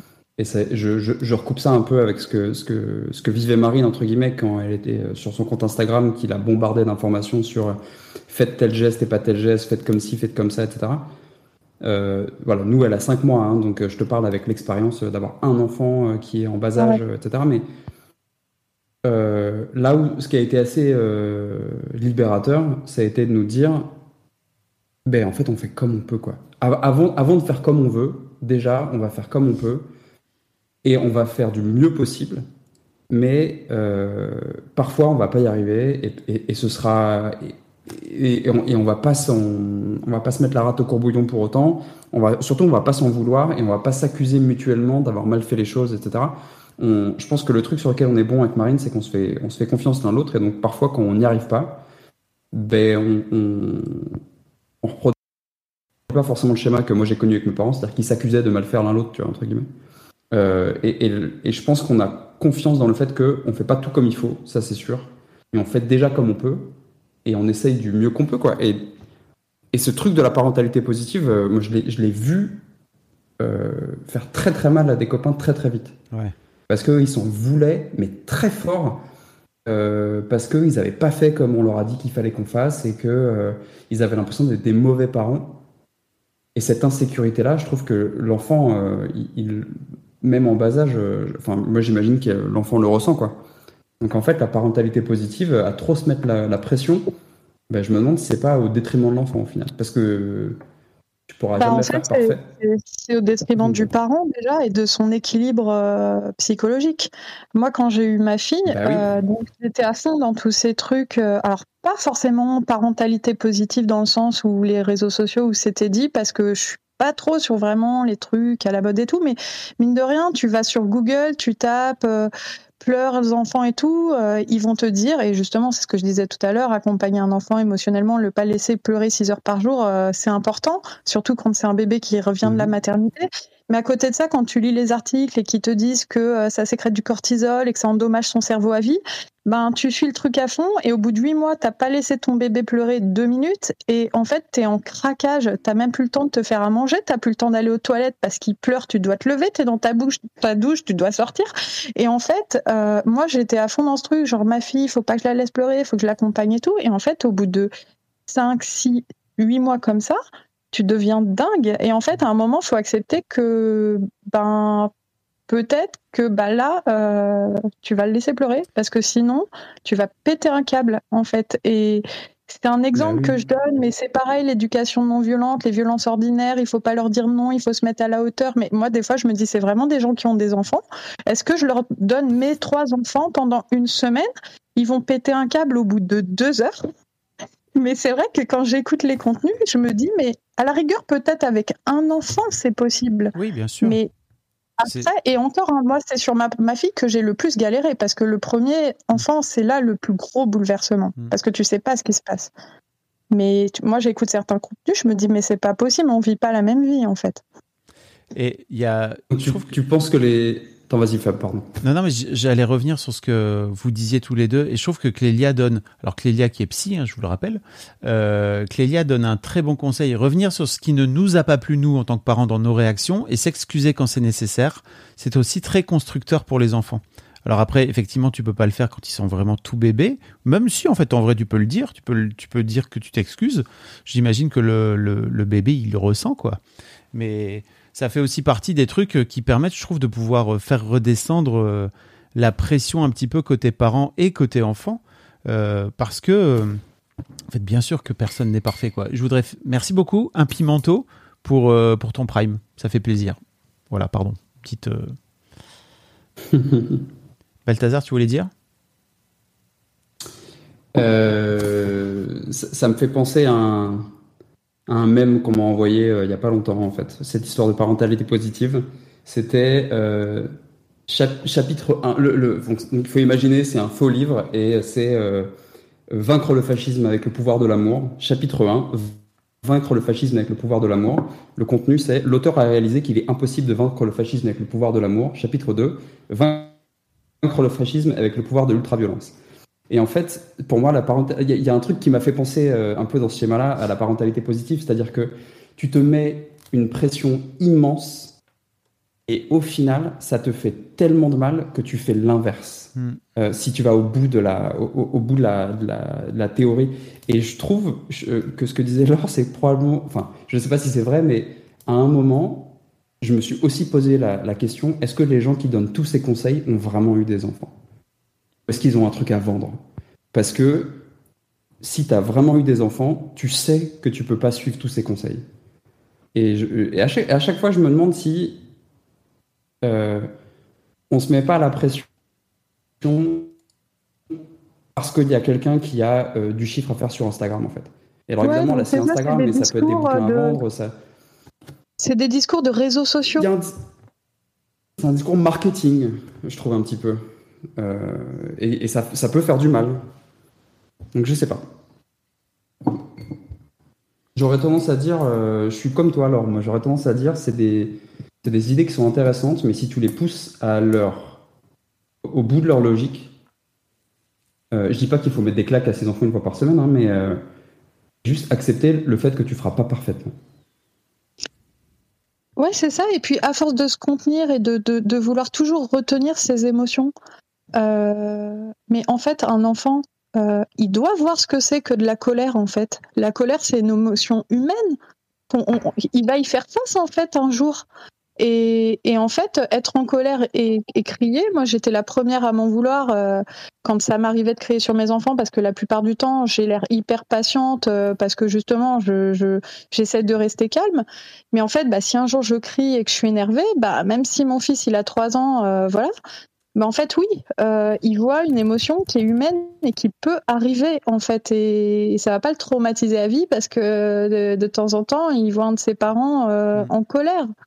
Et, et en fait, euh, enfin quand, enfin moi il y a certains comptes que je suivais, je crois que je les suis pour me faire du mal presque. Enfin presque ça me fait rire. J'écoute les trucs, je, je me dis mais c'est pas possible. Et le pire c'est que c'est souvent des gens en fait les- leurs enfants ils les gardent quasi jamais. En fait, c'est des gens, ils, enfin, et c'est pas une critique. Hein. Euh, Moi, euh, j'ai travaillé, je faisais garder mes enfants euh, qu- quand je travaillais dans les bibliothèques, ils étaient en nounou, en crèche et tout.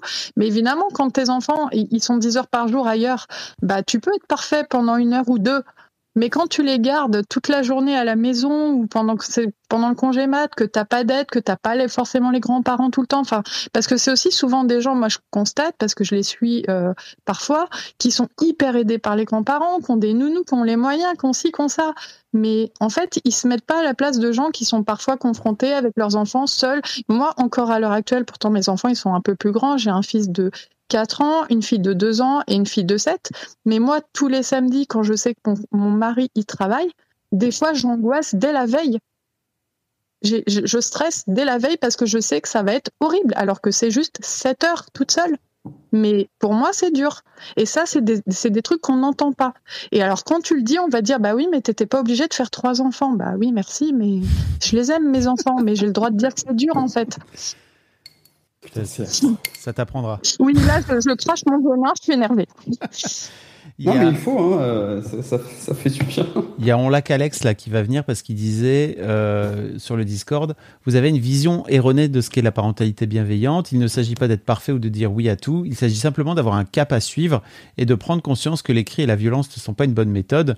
Euh, on le fait quand même car on est humain, mais être conscient que c'est pas le top, c'est ça être bienveillant. Il y a Jérémy qui disait un peu plus loin, euh, aller s'enfermer et pleurer dans la salle de bain parce qu'on a eu le malheur de lever la voix sur son enfant, je ne pense pas que ça fasse des familles super heureuses. Quant à Evelyn Moon, pardon, Evin Rude, Evin putain, je suis vraiment mec bug total. Euh, montrer qu'en tant que parents, nous savons gérer nos émotions, nous acceptons l'erreur et la voyons comme élément fondamental, fondateur de tout apprentissage. Nous préférons vivre pleinement un idéal inatteignable est indispensable. Le premier modèle de l'enfant, c'est le parent. Je suis très d'accord avec toi. L'un des trucs qui a, je trouve, changé dans mon rapport à la, à la parentalité entre mes premières années de, de daron et, on va dire, quelques années plus tard, c'est que je me suis rendu compte que je pouvais dire à mes enfants que je m'étais trompé. Et je crois que, en fait, mes premières années, c'est pas du tout. Mais bon, c'était il y a longtemps, les gars. Moi, j'avais pas Instagram à l'époque, hein, d'accord? Donc, euh, on a fait du mieux qu'on peut. Est-ce que est-ce que c'est toi qui es là euh... Salut? Salut Bonjour, bienvenue. Je sais pas si on m'entend. Si, si, on t'entend parfaitement. Parfait. Bienvenue. Oui, oui, c'était moi. euh, le- la, la petite phrase sur la, la parentalité bienveillante. Ouais. Qu'Alex, alors, c'est ça? Oui, c'est ça, Salut, tout à fait. Salut. Euh, bah, du coup, moi, je- j'ai j'ai 38 ans. Bravo. Toutes mes un enfant de merci, j'ai un enfant de 3 ans et je me suis beaucoup euh, entre guillemets battu avec les, les amis qui ont des enfants euh, parce que ce discours-là de oui la parentalité bienveillante, ça nous culpabilise, etc. c'est c'est trop permissif, plein enfin plein de clichés comme ça. alors je comprends leur ressenti, mais en fait ça part pour moi d'un d'une mauvaise compréhension de ce qu'on de ce qu'on appelle parentalité bienveillante, parentalité positive. Euh, alors il y a peut-être aussi des des pédagogues ou des choses comme ça qui ont des, des discours un peu trop euh, oui euh, ouais qui, qui qui- qui veulent vraiment euh, enfin qui sont culpabilisants oui euh, dans leur discours peut-être c'est bien possible J'imagine mais qu'il y a... pour moi excuse-moi, mais j'imagine qu'il y a autant de façons d'appréhender la parentalité positive qu'il y a de parents finalement ou de. Tu vois Oui, certainement. Ah, Alors après, il faut, il faut comprendre, il faut, enfin, il faut voir ça comme un mouvement euh, aussi qui, qui est en réponse à, à des préceptes de, de, de, de pédagogie et d'éducation euh, qui ont eu cours pendant des années. Je vois pas de quoi tu Et, parles. euh, et on s'est rendu compte que certaines choses sont assez, euh, assez destructeurs pour les enfants. Mm. Alors, quand on dit destructeur, ça fait un mot euh, qui fait peur. Euh, c'est pas toujours, euh, ça se termine pas toujours par des drames ou par des traumatismes, hein. mais on s'est rendu compte qu'il y avait des méthodes éducatives qui étaient utilisées qui au final n'étaient pas pas vraiment bonnes pour l'enfant. Euh, et en fait, il y a encore des discours maintenant euh, de euh, non, mais en fait, moi j'ai eu des, des, des fessées, des claques, j'en suis pas mort.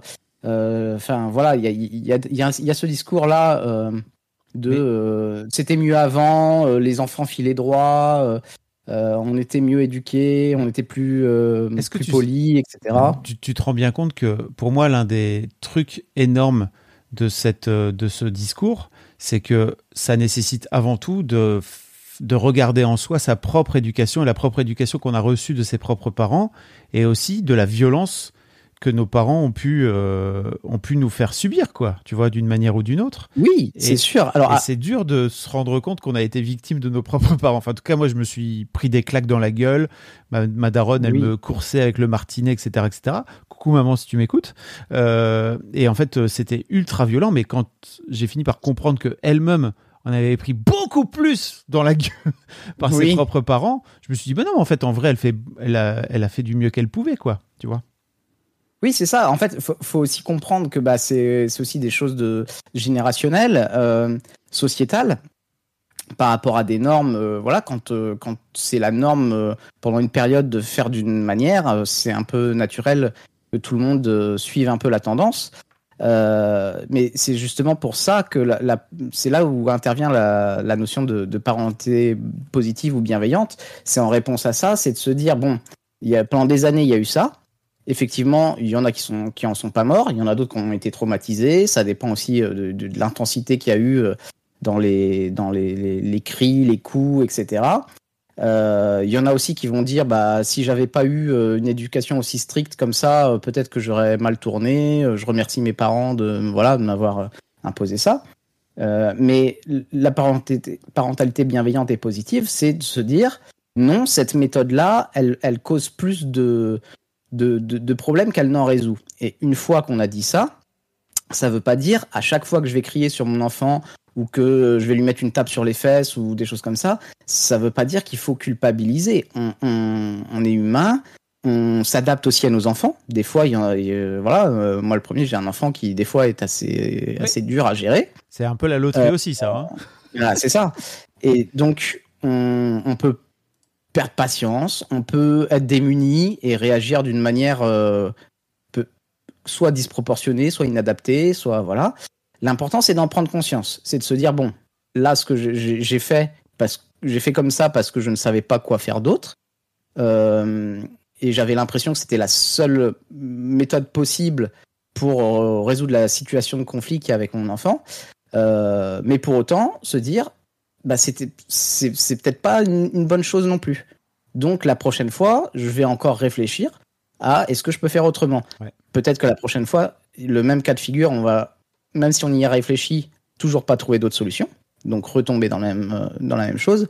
Mais peut-être que bah, euh, faire ce chemin intellectuel va nous permettre de débloquer quelque chose. On va se dire, tiens, je vais m'y prendre un peu autrement, ça va être différent, etc. Et petit à petit, on arrive à euh, des fois résoudre des situations de manière plus, euh, plus positive, euh, bienveillante. Alors que si on n'avait pas fait ce chemin de réflexion, de se dire, il faudrait que je trouve quand même une autre méthode parce que crier et taper, c'est pas top. Bah voilà, parce que ceux qui se disent justement, bah non, euh, moi, euh, crier, taper, je vois que ça que c'est efficace, on a toujours fait comme ça, on n'en est pas mort. en fait, ils font pas le chemin de réflexion. Mm. Et du coup, ils se, ils s'offrent pas l'opportunité de trouver autre chose. Donc, ils vont toujours faire ça. Et potentiellement, bah, ça peut avoir des répercussions sur l'enfant après, parce que euh, selon l'intensité que ça a, la fréquence, etc. euh, voilà. Après, il y a des enfants qui supportent très bien. Il y en a d'autres, bah, le- la moindre petite fessée va les traumatiser. Ils sont tous, euh, tous différents. Mais voilà, je pense que on est à une époque où on a suffisamment de, de recul sur tout ça pour se dire, bah oui, effectivement, la parentalité bienveillante, c'est mieux. Mais ça veut pas dire que à chaque fois on peut y arriver, quoi. Je crois, je crois qu'en fait, euh, Balthazar et Laure parlaient plutôt de, de ce qu'on montre aussi, enfin, de ce que ces gens montrent sur Instagram, qui est parfois un peu éloigné Mhm. de la réalité. Et de ce Ah, la qui- parentalité parfaite, genre ça. regardez, moi je fais tout bien, oui. C'est ça. Et en fait, Non, euh, mais- dans ce cas-là, c'est vachement plus. Et Laure, tu voulais dire? Ouais, excuse-moi, du coup, je t'ai coupé. Non, non, il y a, vas-y. il y a quelqu'un qui disait sur le live, je sais plus qui, mais qui disait euh, avec la parentalité bienveillante et positive, on nous explique que même mettre son enfant seul dans la chambre, c'est une violence. Sauf qu'en réalité, quand tu as chez toi trois enfants en crise en même temps, c'est hyper difficile de les calmer en parlant parce qu'ils t'écoutent pas quand ils sont en crise. Et, si tu les gardes les trois avec toi dans la pièce, ben va ne pas crier au bout de 20 minutes et c'est hyper compliqué nerveusement. Et parfois, le seul recours qu'on a, c'est justement de les isoler un peu dans leur chambre pour que la crise passe et pour pas justement devenir violent. Parce que moi, je vais être honnête, plein de fois, j'ai eu des pulsions de violence envers mes enfants. Et je l'ai jamais fait. Mes enfants, ils ont jamais été frappés ou quoi. Mais parce que c'est tellement dur nerveusement. Et quand après, on se retrouve sur un compte Insta où ils vont dire oui, il faut se mettre à sa hauteur, faut lui parler, faut lui expliquer. J'ai envie de leur dire, mais ils ont déjà été en face de, de- d'un enfant en crise. Vraiment, tu peux pas lui expliquer. Alors, tu peux lui expliquer après. Mais en attendant, faut la gérer, la crise. Et c'est toujours facile sur le papier. Euh, c'est- aussi plus facile quand on en a un que deux que trois. C'est aussi plus facile quand on travaille 10 heures par jour à l'extérieur, quand on a les grands-parents qui aident, quand on a la nounou. Mais quand on est une jeune maman euh, qui vient d'accoucher, qui vient d'enchaîner euh, deux césariennes, qui a deux enfants de moins de 18 mois, et enfin, c'est ça, c'est, s'il y a quand même un truc de, culpabilisant. Après, évidemment, c'est, en fait, il y a l'impression que justement, c'est deux extrêmes. C'est, t'as, t'as le truc de l'époque qui était hyper euh, violent, et puis t'as quand même un extrême inverse. Et là, ce que tu décris, c'est pas l'extrême inverse, c'est euh, bah, ce qu'on essaye tous de faire quand on essaie d'être des bons parents. Mais nous, on parle pas de ça, on parle vraiment. euh, je vais pas citer des comptes parce que le but c'est pas de faire des polémiques, mais moi j'écoute parfois des comptes, des podcasts, je me dis mais c'est pas possible de véhiculer de tels messages en fait. Les gens vont craquer un jour et il va y avoir un accident en fait à force de dire aux gens on peut pas crier, on peut pas mettre dans la chambre. Si tu cries, tu fais ça. Ça c'est une violence éducative ordinaire. Enfin, ça va franchement parfois vraiment trop loin, je trouve. Et, et, et, je pense que ça peut mener vraiment à de la maltraitance, ça peut mener à du burn-out maternel surtout. Et moi, j'ai failli en être sujet justement à cause de ça, et pas parce que je suivais les comptes sur les réseaux, mais parce qu'il y a tellement d'infos qui vont dans ce sens que c'est c'est un mouvement général. Tu peux pas y échapper, même si t'es pas sur Insta en fait. Oui. Et pour réagir par rapport à ça, simplement, euh, moi j'écoutais euh, Calex. Je crois, je crois, que c'est ça. Et, Oui. et- et ce que tu dis, ça me parle beaucoup. Et, et je me rends compte que j'ai peut-être pas mis les bons mots sur ce que je voulais exprimer. Euh, Mets donc les bons mots, Balthazar. dans- Merci de mettre les bons mots. Ben alors, euh, je suis à fond dans l'idée, justement, euh, au contraire, euh, avec, avec Marine, on essaye de voir ce qui marche, ce qui marche pas, etc. Encore une fois, elle a 5 mois, donc on, on, on en est qu'à notre début. Euh, ce qui me fait, en fait, ce qui m'énerve, c'est le miroir déformant des réseaux sociaux sur lesquels on a toujours euh, tendance à montrer le côté, euh, choses positives. Pardon. C'est très rare de voir euh, un compte Instagram d'une personne dépressive qui explique à quel point sa vie est, à chier, quoi. Et, donc, en fait, il y a une injonction qui passe par l'accumulation de contenu très teinté positif et on culpabilise quand nous, on n'y arrive pas. Et cette culpabilité, elle génère de la frustration et je pense que quand elle s'accumule, elle peut générer euh, des pulsions violentes, etc. Et donc, c'est pas la, la- parentalité positive euh, ou bienveillante qui, qui, je pense, me, me froisse et m'énerve, c'est la parentalité dogmatique, en fait. C'est le fait d'avoir une recette à vendre et de la vendre sur les réseaux sociaux en disant il faut faire comme ça et vous allez voir, c'est très positif, etc. Et des discours un peu simplistes, un peu euh, pour que ça passe bien sur une vidéo Insta ou un TikTok, eh ben, en fait, on est bombardé de ça. Et je trouve que l'accumulation de ce truc-là, ça génère énormément de frustration quand nous, on n'y arrive pas. Donc c'est pas du tout mon, ennemi entre guillemets, euh, c'est ni la finance euh, ni euh, la parentalité positive, c'est vraiment le miroir déformant des réseaux sociaux ou, des, petites vidéos, des reels, des TikTok en 30 secondes qui vont t'expliquer comment être un bon papa. Et quand toi tu n'y arrives pas, bah, tu es face à cette frustration parce que ça avait l'air tellement simple et donc euh, bah, tu fouilles, tu as envie d'une autre recette magique qui va peut-être pas marcher non plus, etc. Et en fait, c'est pas du tout la bonne solution. La bonne solution, je pense que c'est ce que tu disais, c'est-à-dire c'est de constater ce qui marche pas, se poser des questions, euh, repartir euh, sur. Enfin, c'est ce processus-là. Il n'y a, y a, pas de- y a pas de réponse magique. Et après, quand tu as trois enfants qui hurlent, là, je je peux pas te donner de conseils. Quoi. Oui, Mais- je- pense, que- je pense que tu as, Ouais. Bien euh, mis le doigt dessus là. C'est c'est le, le- les réseaux sociaux et plus largement, enfin voilà, une société qui veut te vendre des, recettes miracles euh, pour tout et n'importe quoi. Parce que ce que tu décris, ça se passe euh, dans, tous les domaines. C'est pas que la parentalité. Euh, va y avoir des femmes qui, parce que elles veulent être entre guillemets une femme libérée, une femme une femme moderne, elles vont suivre des TikTok qui t'expliquent que être fé- féminine, féministe, etc. C'est telle euh, telle voie à suivre. Et euh, alors que au final, c'est à chacune de et à chacun de trouver son son équilibre à soi.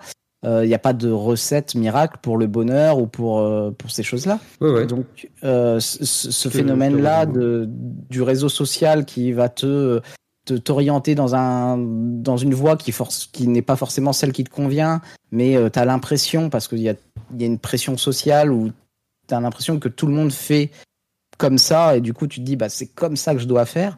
Euh, ça oui ça, c'est destructeur. Ça c'est sûr euh, et dans et voilà et dans tous les domaines.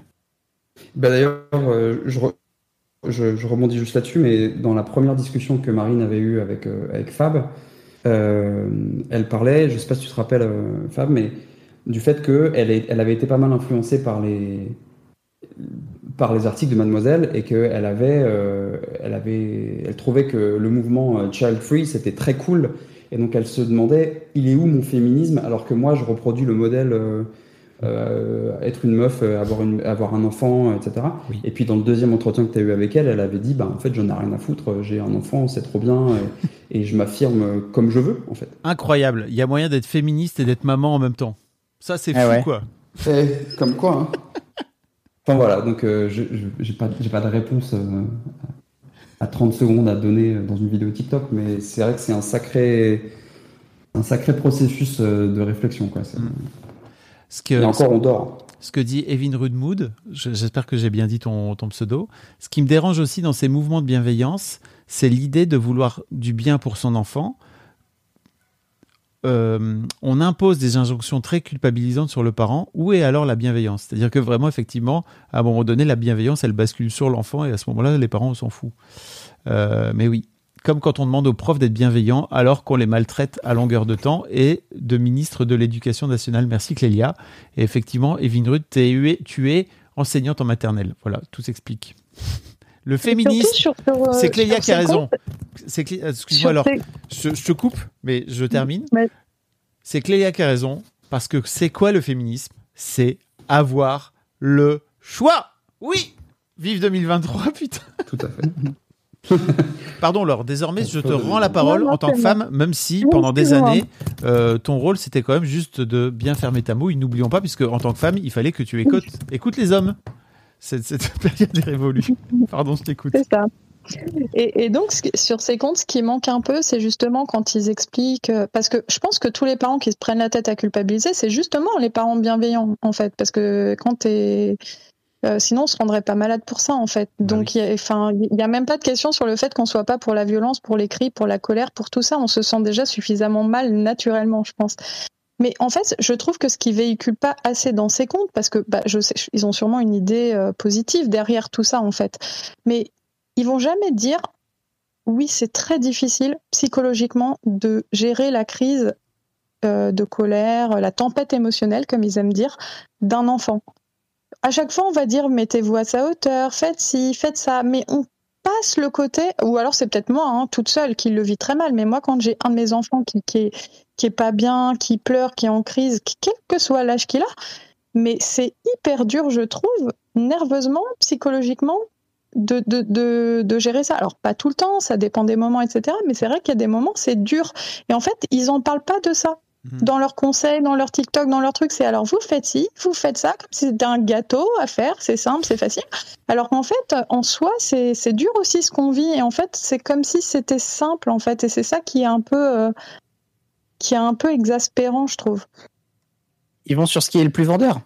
C'est aussi c'est marketing. C'est parce que la, cible, enfin les gens qui vont euh, qui vont en masse regarder, suivre ces contenus-là, c'est des gens qui sont en quête de, recettes miracles.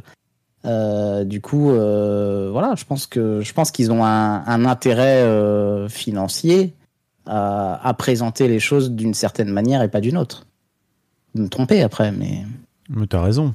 C'est, ça reste, euh, ça reste des recettes, quoi. Et en fait, pour moi, ce qui est surtout terrible, c'est que c'est souvent, euh, en fait, pour moi, l'autre truc que je voulais souligner, c'est que il y a aussi une histoire euh, d'identité derrière tout ça, où tu finis par te définir en tant que parent bienveillant ou je sais pas quoi, tu vois. Et donc finalement, tu finis par ne plus être que ça, de ne plus vouloir faire que ça.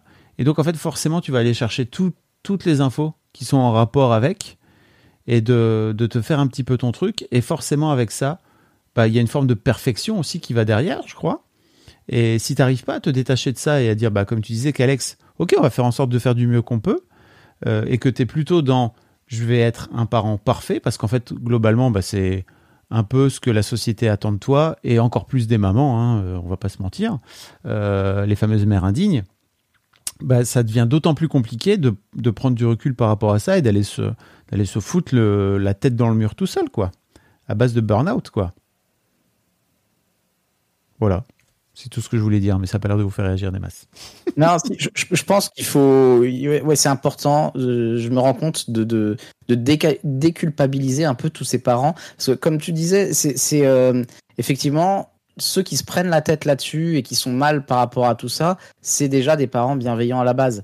Parce que ceux qui, qui rejettent en masse euh, l'éducation bienveillante en disant de toute façon euh, c'est des laxistes, moi je veux élever mon gosse à la dure comme ça, il va au moins ça sera quelqu'un de bien plus tard parce que euh, je, je l'aurais pas laissé faire des conneries.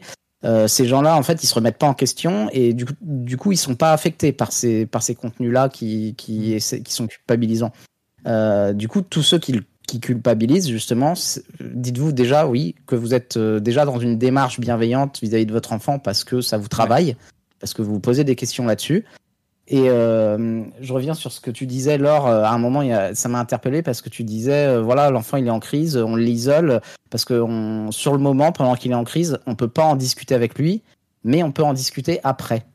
Et rien que ça, cette cette petite notion de après on en discute, bah, là on est dans de la parentalité bienveillante. Bah oui. Ça c'est donc il n'y a pas à culpabiliser justement, c'est c'est une bonne voie ça.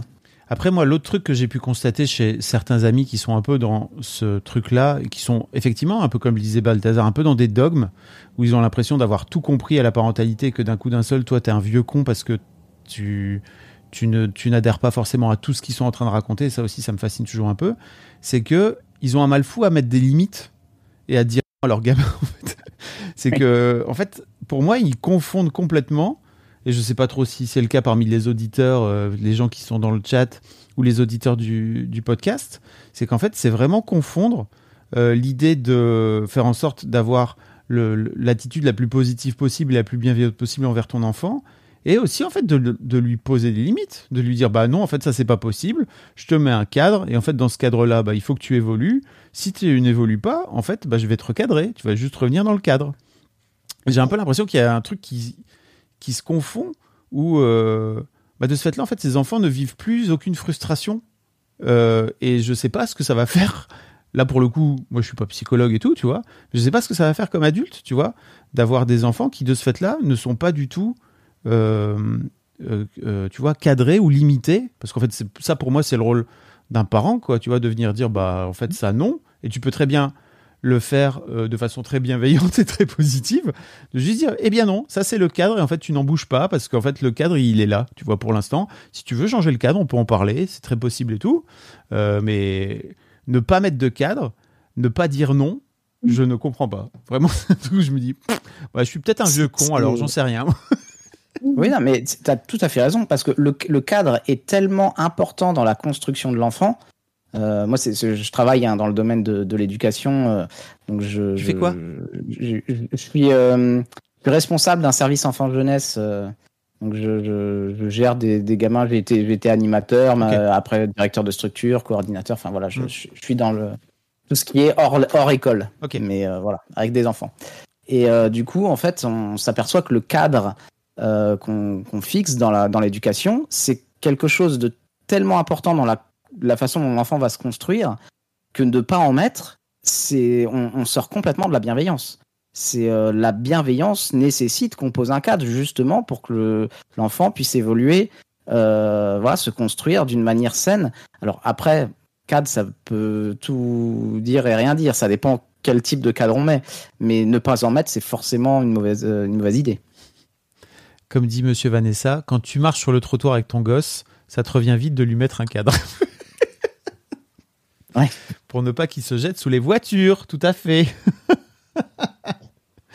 Mais c'est étonnant parce que, euh, enfin, pour côtoyer quelques parents comme ça, euh, ils ne comprennent pas que qu'on puisse penser différemment d'eux. C'est-à-dire que forcément, c'est assez étonnant parce que moi, de ce fait-là, si je dis non à mes enfants, bah, je suis forcément un parent violent. Et je comprends pas. Enfin, c'est un vrai truc où j'ai l'impression qu'il y a une sorte d'amalgame d'incompréhension totale où on est en train de passer, mais peut-être que ça va s'équilibrer, tu vois, où on est en train de passer effectivement d'une génération de parents qui ont été euh, violentés, mais depuis des générations et des générations et qui ont reproduit, quoi, tout simplement. Bah, moi, mes darons, ils me, ils me racontaient, mon père me racontait qu'il allait à l'école euh, et que il était quand ils étaient punis, ils se mettaient à genoux sur une règle euh, en rectangle, quoi, tu vois, c'est horrible, c'est de la torture, quoi. Euh, et forcément, en fait, euh, quand tu finis par quand tu finis par avoir été élevé là-dedans, dans ce cadre-là, bah, si tu es un peu moins violent, bah, c'est déjà génial, quoi, tu vois, forcément. Mais, et là, à ce moment-là, euh, j'ai l'impression qu'on est passé de ça à, bah non, en fait, faut même plus, faut laisser vraiment ton enfant vivre sa vie, quoi, tu vois. Je Ouais, le fameux extrême inverse. Oui, Et je pense qu'il y, a une- il y a une part de, de peur euh, de se dire la frustration que va vivre l'enfant, est-ce que ça va pas lui générer euh, un stress, euh, enfin voilà, un truc qui, qui, qui est mauvais pour son développement. euh, on, on évoquait tout à l'heure les, les, les pleurs, euh, laisser un enfant pleurer, etc. Il y a peut-être un amalgame avec ça de si je frustre trop mon enfant, voilà, il, il, il va, il va développer des angoisses ou des choses comme ça. Euh, ce qui peut être vrai euh, quand il y a des, des énormes frustrations par rapport à des choses. Enfin voilà, c'est comme tout, hein, le- Ouais. tous les excès sont mauvais. Mais, euh, mais ne, faire, enfin, se dire, il faut absolument que mon enfant soit jamais frustré et lui dire oui à tout. Je, ne- je ne conçois pas, enfin, je ne vois pas dans quelle mesure ça pourrait être une, un bon plan d'éducation, Ouais. quoi. Après, il y a peut-être aussi. après, il y a- Va- Vas-y, Laure.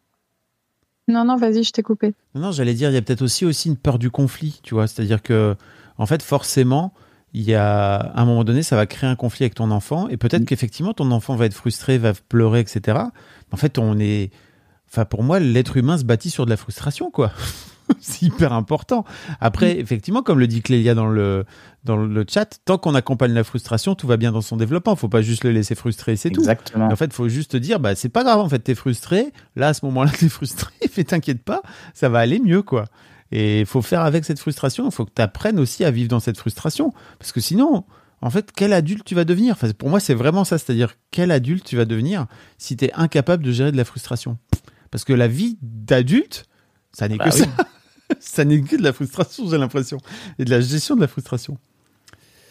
Ah ouais, de, Clénia dit que la peur du conflit revient très souvent dans les suivis. Donc, ouais, il doit y avoir de ça. Mhm. Bah ouais, parce que euh, comme t'as pas, comme t'as pas forcément envie, je crois, de, de créer des émotions négatives chez ton enfant, bah tu préfères, euh, tu, tu préfères ne pas le faire, quoi. Tu vois, c'est plus simple. Laure, tu voulais dire? Euh, ce que je voulais dire, c'est que euh, quand justement on, on est dans une éducation euh, non violente, donc euh, qu'on ne frappe pas, etc., ce qui est, ce qui est mon cas avec mon fils, euh, avec ma fi- mes filles aussi, mais je pense à mon fils parce que justement, je vais parler de lui. Mon fils, elle est, qui euh, en revanche, les filles, elles en prennent plein la gueule. hein. Non, non, non plus. Mais bon, peut-être que justement, lui, il faut revoir. je rigole. Mais en fait, euh, bon, déjà, on est confronté à la génération précédente qui, eux, euh, ont souvent euh, bah, frappé, tout ça. Enfin, moi, je sais que j'ai fait partie de, voilà, des enfants comme ça. Et en fait, du coup, ils sont pas habitués au comportement d'enfants qui sont élevés sans coup. Euh, un enfant qui est frappé, même si c'est que très ponctuellement, il va jamais se comporter de la même manière qu'un enfant, qui ne l'est pas. Je pense. En tout cas, moi, je sais que ma sœur et moi, on se tenait à carreau pour le coup. On n'a jamais euh, fait de, problème. Et, et en fait, euh, quand toi, ton enfant, euh, il se comporte comme un enfant qui, bah, du coup, n'avait jamais subi la moindre violence, et c'est tant mieux ben, il se comporte différemment. Et donc, tu te heurtes à l'ancienne génération qui te dit sans cesse et te fait comprendre que tes enfants sont mal élevés. Mais là où ça devient compliqué, c'est que moi, par exemple, euh, avec mon fils, euh, ben, à l'école, parfois c'est compliqué. Il arrive qu'il frappe. Euh, D'autres enfants, il a 4 ans, il est petit. C'est pas pour ça que ça l'excuse. Et moi, je suis désœuvrée, je ne sais pas quoi faire parce que j'ai des reproches de la maîtresse, etc. Et bah, qu'est-ce que je peux faire? À part lui dire c'est pas bien, à part me mettre à sa hauteur et dire c'est pas bien, faut pas recommencer. Et face à soi, on a des enseignants qui vous disent bah ça devrait pas redevenir si souvent, pourquoi, euh, comment, comme s'il y avait des problèmes à la maison alors qu'il y en a pas. Et du coup, on, on peut Ah oui, parce aussi à ce plus, moment-là. il y a un peu sous-entendu ce truc de est-ce que vous-même vous êtes violent avec lui pour qu'il ait de la violence comme ça, c'est ça? Non, je pense pas parce que justement elles le savent qu'on ne l'est pas. Mais est-ce que justement c'est pas le contraire qu'elles pensent quand c'est des anciennes générations? Genre faudrait peut-être un peu resserrer la vis là. Et, et, et soi-même on se pose la question et en même temps moi je sais que j'ai pas envie d'en arriver là, que c'est pas la bonne solution. Et en même temps on se dit bah en même temps là ton fils il est en train de un peu poser problème au niveau de la classe, ça devient compliqué. T'as décidé que tu dois être bienveillante? Est-ce que t'es bien dans le bon truc? Et ça fait deux ans que ça dure? C'est compliqué? euh, Enfin, et en fait, on culpabilise auprès de tout le monde. On culpabilise soi-même. On culpabilise auprès de ses parents, les grands-parents, tout ça, qui vont vous dire ils sont mal élevés. Auprès- des éducateurs qui, euh, bah, dès qu'il y a un comportement qui sort un peu du cadre chez un enfant qui est un peu turbulent à 4 ans, bah, c'est pas normal. Il devrait pas agir ainsi. Et en fait, on sait plus quoi faire on sait plus quoi faire parce que euh, bah on se prend un peu le, le truc bah tu ton enfant tu sais pas l'éduquer. Et en fait effectivement des fois juste on sait pas.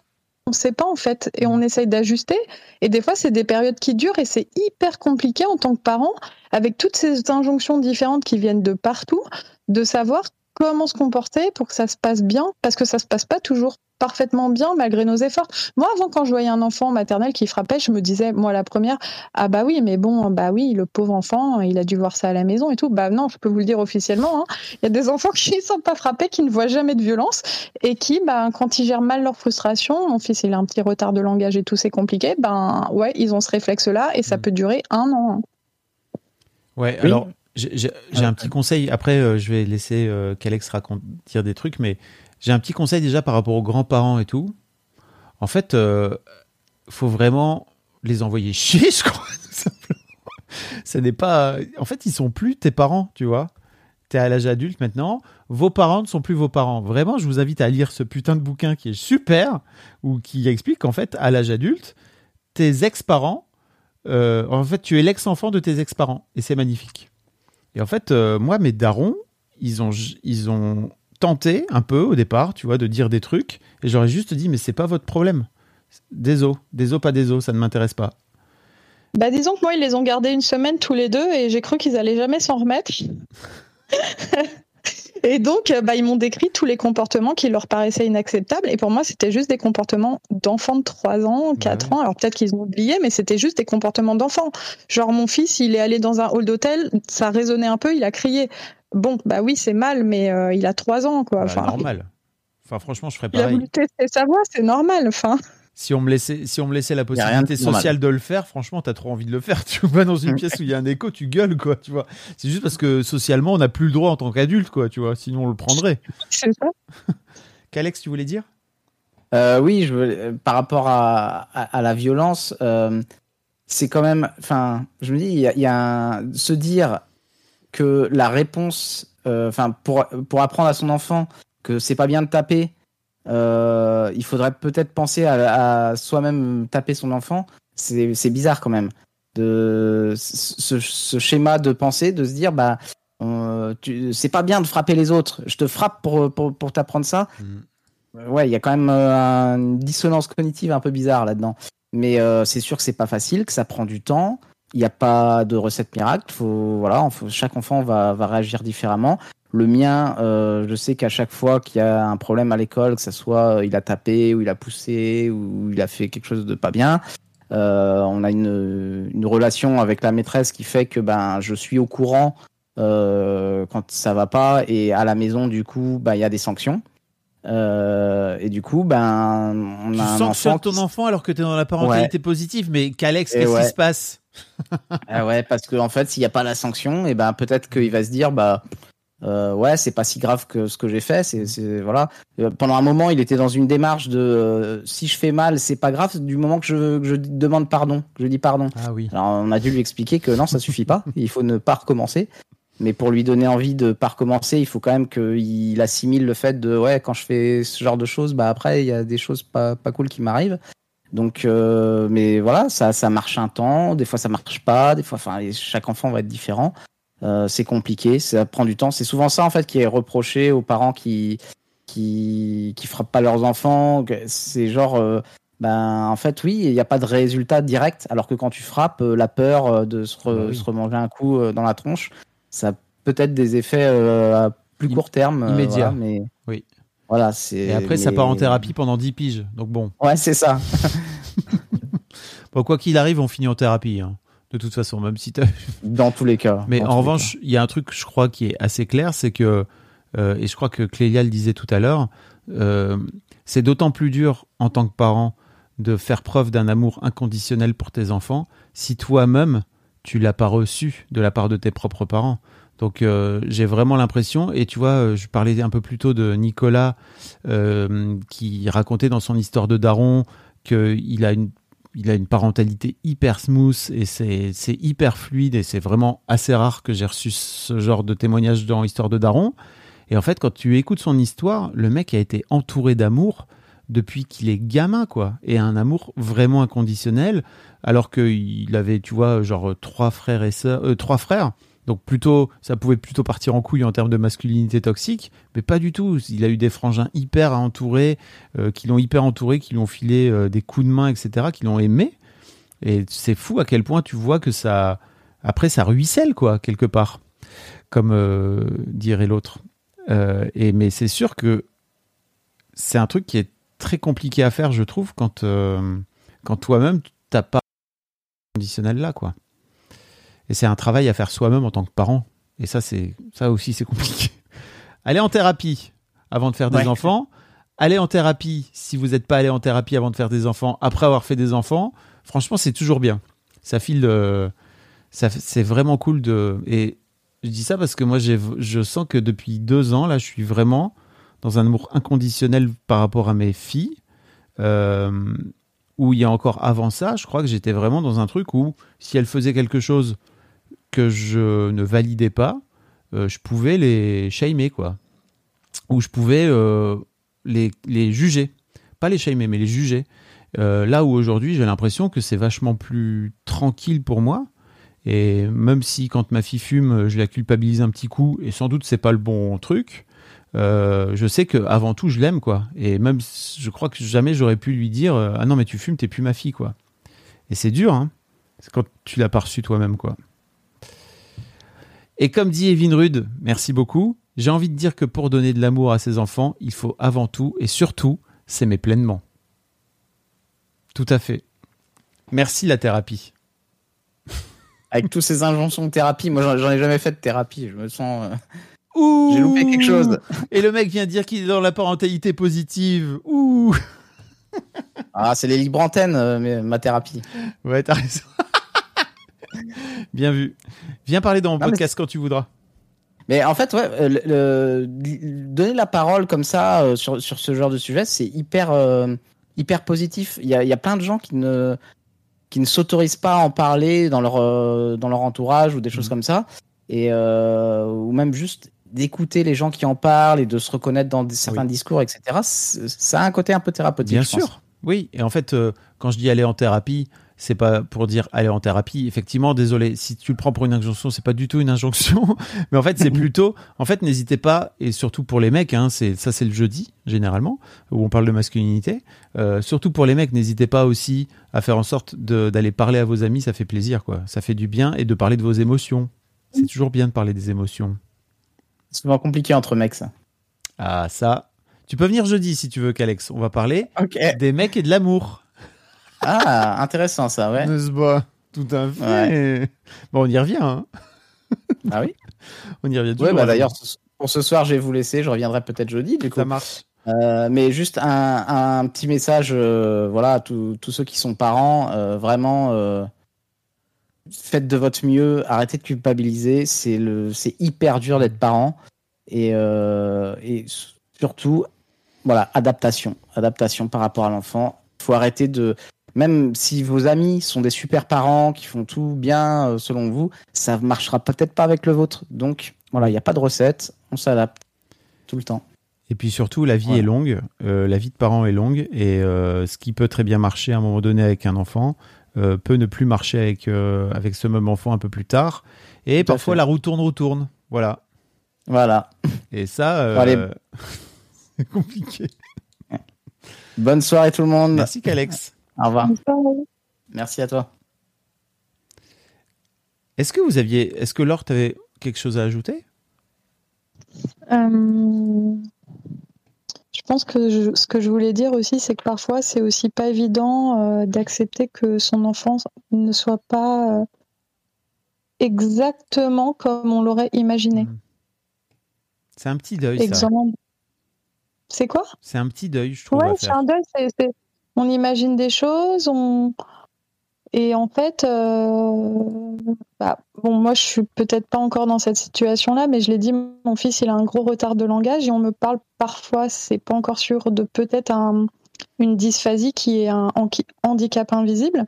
C'est pas encore sûr, il est encore très jeune, etc. Mais se dire, ben, peut-être que son enfant, il va avoir un handicap et accepter que euh, bah, peut-être que quand il aura 19 ans, il parlera peut-être en fait jamais complètement normalement. Bah, c'est pareil, on n'est pas prêt à ça. Et ça sera peut-être pas le cas, j'en sais rien. Mais en fait, on n'est pas prêt quand on a un enfant, on se dit bah il va être euh, comme Normal. ci, comme ça. Entre guillemets. Voilà, Hmm. J'ose- j'osais pas le dire, on, Bah, on projette des choses. Il faut le dire. Parce que Ouais, et en fait, c'est hyper dur. euh, et il y a ça aussi, en fait, en plus de toutes les, injonctions, etc., il y a aussi, bah là, quand tu disais ma fille, elle fume, alors je sais que c'est pas exactement comparable, mais bah, c'est pareil, on se projette tous, je pense, avec des enfants qui ne fument pas, euh, qui font ci, qui font ça, et en fait, bah, on doit se projeter dans une réalité qui est différente, avec un enfant qui évolue différemment, qui fait des choix, pas toujours les bons. Euh, pas ceux pour lesquels on s'est battu euh, avec dix ans d'éducation, et en fait, je pense que c'est des, petits deuils à faire aussi euh, à chaque fois. En fait, accepter qu'ils fassent leurs erreurs, accepter qu'ils n'aillent pas dans le sens qu'on a décidé. Enfin, voilà. Accepter qu'ils soient des êtres humains à part entière et qu'ils aient leur libre arbitre. Mais en fait, je trouve que c'est un, c'est un vrai sujet qui est compliqué, dont on parle pas assez. Euh, et peut-être qu'il y a des parents qui en prennent conscience très rapidement de, de cet aspect de libre arbitre, en fait. Euh, mais en fait, je trouve que si tu le fais pas, à l'adolescence, quand vraiment l'enfant décide de se, de se détacher euh, du parent, euh, ça peut faire vraiment bobo, quoi. Donc, euh, ouais, bien sûr, tes enfants, en fait, euh, ils feront exactement comme ils veulent. et tu vois, là, Lina, elle est en train d'arrêter de fumer, parce qu'en fait, elle a décidé qu'elle n'aime pas ça et qu'elle se trouve nulle, tu vois. Mais si ça tombe, elle aurait, ça l'aurait pas intéressé, elle aurait continué. Et si ça tombe, elle va reprendre, tu vois. Et je crois que j'ai vraiment accepté, moi, que, ok, en fait, peut-être que bah, ma fille fumera, ou mes filles fumeront, tu vois, ou alors elles feront autre chose, et que ça me.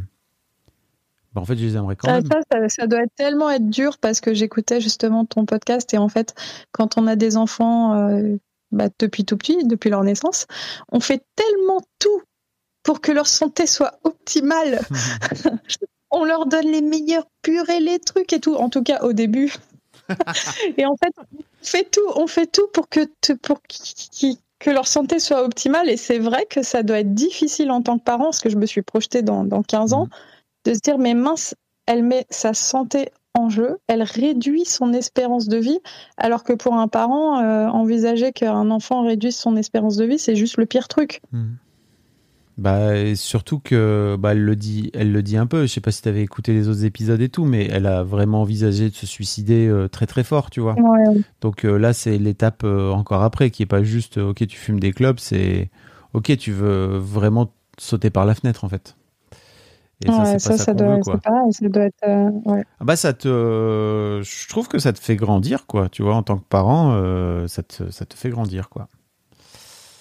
C'est intéressant. Merci euh, pour le, sub. Quel plaisir. Un grand, grand merci. C'est cool. Et comme dit Monsieur Vanessa, euh, quand il va au lycée, t'as pas le choix. T'as plus le contrôle. Il y a Clélia avant qui disait, en fait, euh, faut à la fois faire le deuil de l'enfant idéal, tout comme il faut faire le deuil du parent idéal quand, quand t'es adolescent. Ça aussi, je trouve que c'est un vrai sujet qui est compliqué pour les ados, c'est de, de te rendre compte, en fait, que tes parents sont juste des êtres humains à part entière, quoi. Et franchement, alors ça, j'ai un petit tips à donner. Euh, franchement, moi, toute ma vie de parent, dès qu'en fait mes, filles ont été en âge de comprendre, je leur expliquais aussi euh, quand je merdais. Et je trouve que le fait de, tu vois, de venir s'excuser quand t'as merdé, de venir euh, dire, bah en fait, tu vois là, professionnellement, papa il a fait ça, mais en fait ça a pas marché. bah c'est trop bien parce qu'en fait ça, les, ça leur a fait prendre conscience que j'étais juste humain, quoi. Euh, bon, après, ça n'a pas empêché un jour euh, ma fille, quand elle avait 6 ans, de venir dire euh, Est-ce que on se marierait pas tous les deux? Et en fait, on partirait et maman, elle serait pas là. Je vais Ok, merci. voilà, c'est pareil ce jour-là. Il faut. Si tu te dis Oh, c'est mignon et tout. Non, non, je lui ai juste dit Alors, frérot, c'est très simple. ta maman, c'est ma meuf. Toi, t'es ma fille, d'accord? Toi et moi, jamais, ok? Let's go. Allez, bonne nuit, je te lis une petite histoire, bye bye.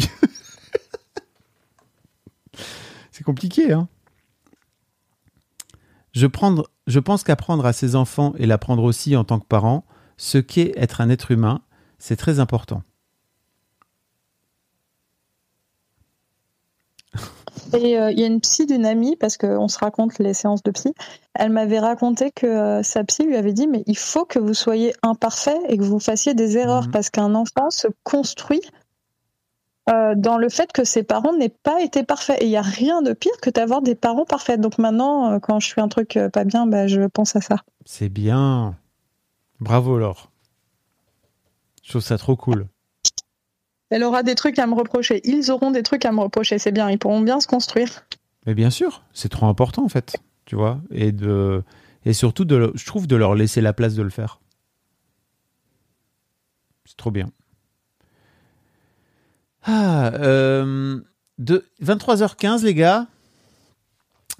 Euh, on va y aller. Merci beaucoup Laure. De rien. Sauf si tu as autre chose à ajouter. Non, c'est bon. C'était super. Merci d'être venu. Euh, Merci à toi. jeudi, donc euh, dans deux jours, on se retrouve euh, entre mecs pour parler des mecs et de l'amour. Tout un programme. Euh, et dimanche, je crois qu'on se retrouve pour faire pour pour parler d'argent et pour parler de vos souvenirs d'enfance. Voilà. Ça aussi, tout un programme. Vos souvenirs d'enfance en rapport avec l'argent. Ah, c'est c'est quand le match de rugby? Ah merde. C'est jeudi le match de rugby? Peut-être qu'on va pas faire de live alors. ah non, mais je vais pas faire un live. Je vais pas faire un live sur les mecs et l'amour alors qu'il n'y a pas les rugbymen. C'est ça qu'on veut, on va voir les rugbymen quoi. Trop chiant. Euh, mais si, si, tu peux, tu peux venir si tu veux, pistache, euh, venir parler des mecs et de l'amour, mais je t'avoue que je sais aussi que quand les mecs. euh, Enfin, oui, tout, est possible. Tout est possible. France-Uruguay, au pire, on peut mettre plusieurs écrans. Ok. Peut-être je pourrais mettre le score euh, en haut, euh, en haut à droite. Ah non, mais tu peux venir écouter. Oh là là, bien sûr que les meufs peuvent venir écouter. Enfin, bien sûr. Quelle idée. Comme si j'empêchais les meufs d'écouter Histoire de mec. Pas du tout. Euh, D'ailleurs, demain sort un super épisode d'Histoire de mec euh, avec Angelo Follet et Mathieu Thomé où on parle de notre expérience de cercle d'hommes. Voilà, pour rester dans la, thématique du jour. Et ben, euh, franchement, c'est génial. On fait un cercle depuis le mois de janvier. C'est excellente, excellente initiative, vraiment. Et effectivement, Histoire de mec était écoutée majoritairement par des meufs, tout comme Histoire de daron au départ était écoutée majoritairement par des meufs. L'histoire de ma vie. Tu cherches à parler aux mecs et en fait, c'est les meufs qui écoutent. Et qu'est-ce qu'elles font, les meufs? Elles écoutent le podcast dans la voiture pour que le gars ne puisse pas se barrer. Je suis trop heureux de faire ces soirées euh, avec vous. Franchement, merci beaucoup à tous les gens qui sont venus parler. Euh, merci à vous dans le chat. Je vous fais des gros bisous. Je vous dis à bientôt. Et puis, euh, on se retrouve euh, prochainement. Voilà. Je vous fais des gros poutous. Un grand merci à vous d'avoir écouté jusqu'au bout. Pensez à rejoindre le serveur Discord pour venir commenter avec le reste de ma commu. Je vous trouverai tous les liens dans les notes de cet épisode. Et si mon travail vous plaît, je vous rappelle que vous pouvez m'offrir en échange un peu de sérénité en vous abonnant à mon Patreon ou en m'envoyant de l'argent en vous munissant de votre CB. Vous trouverez tous les liens dans les notes de cet épisode également. Bonne fin de journée et j'espère à très bientôt pour un nouvel épisode de podcast.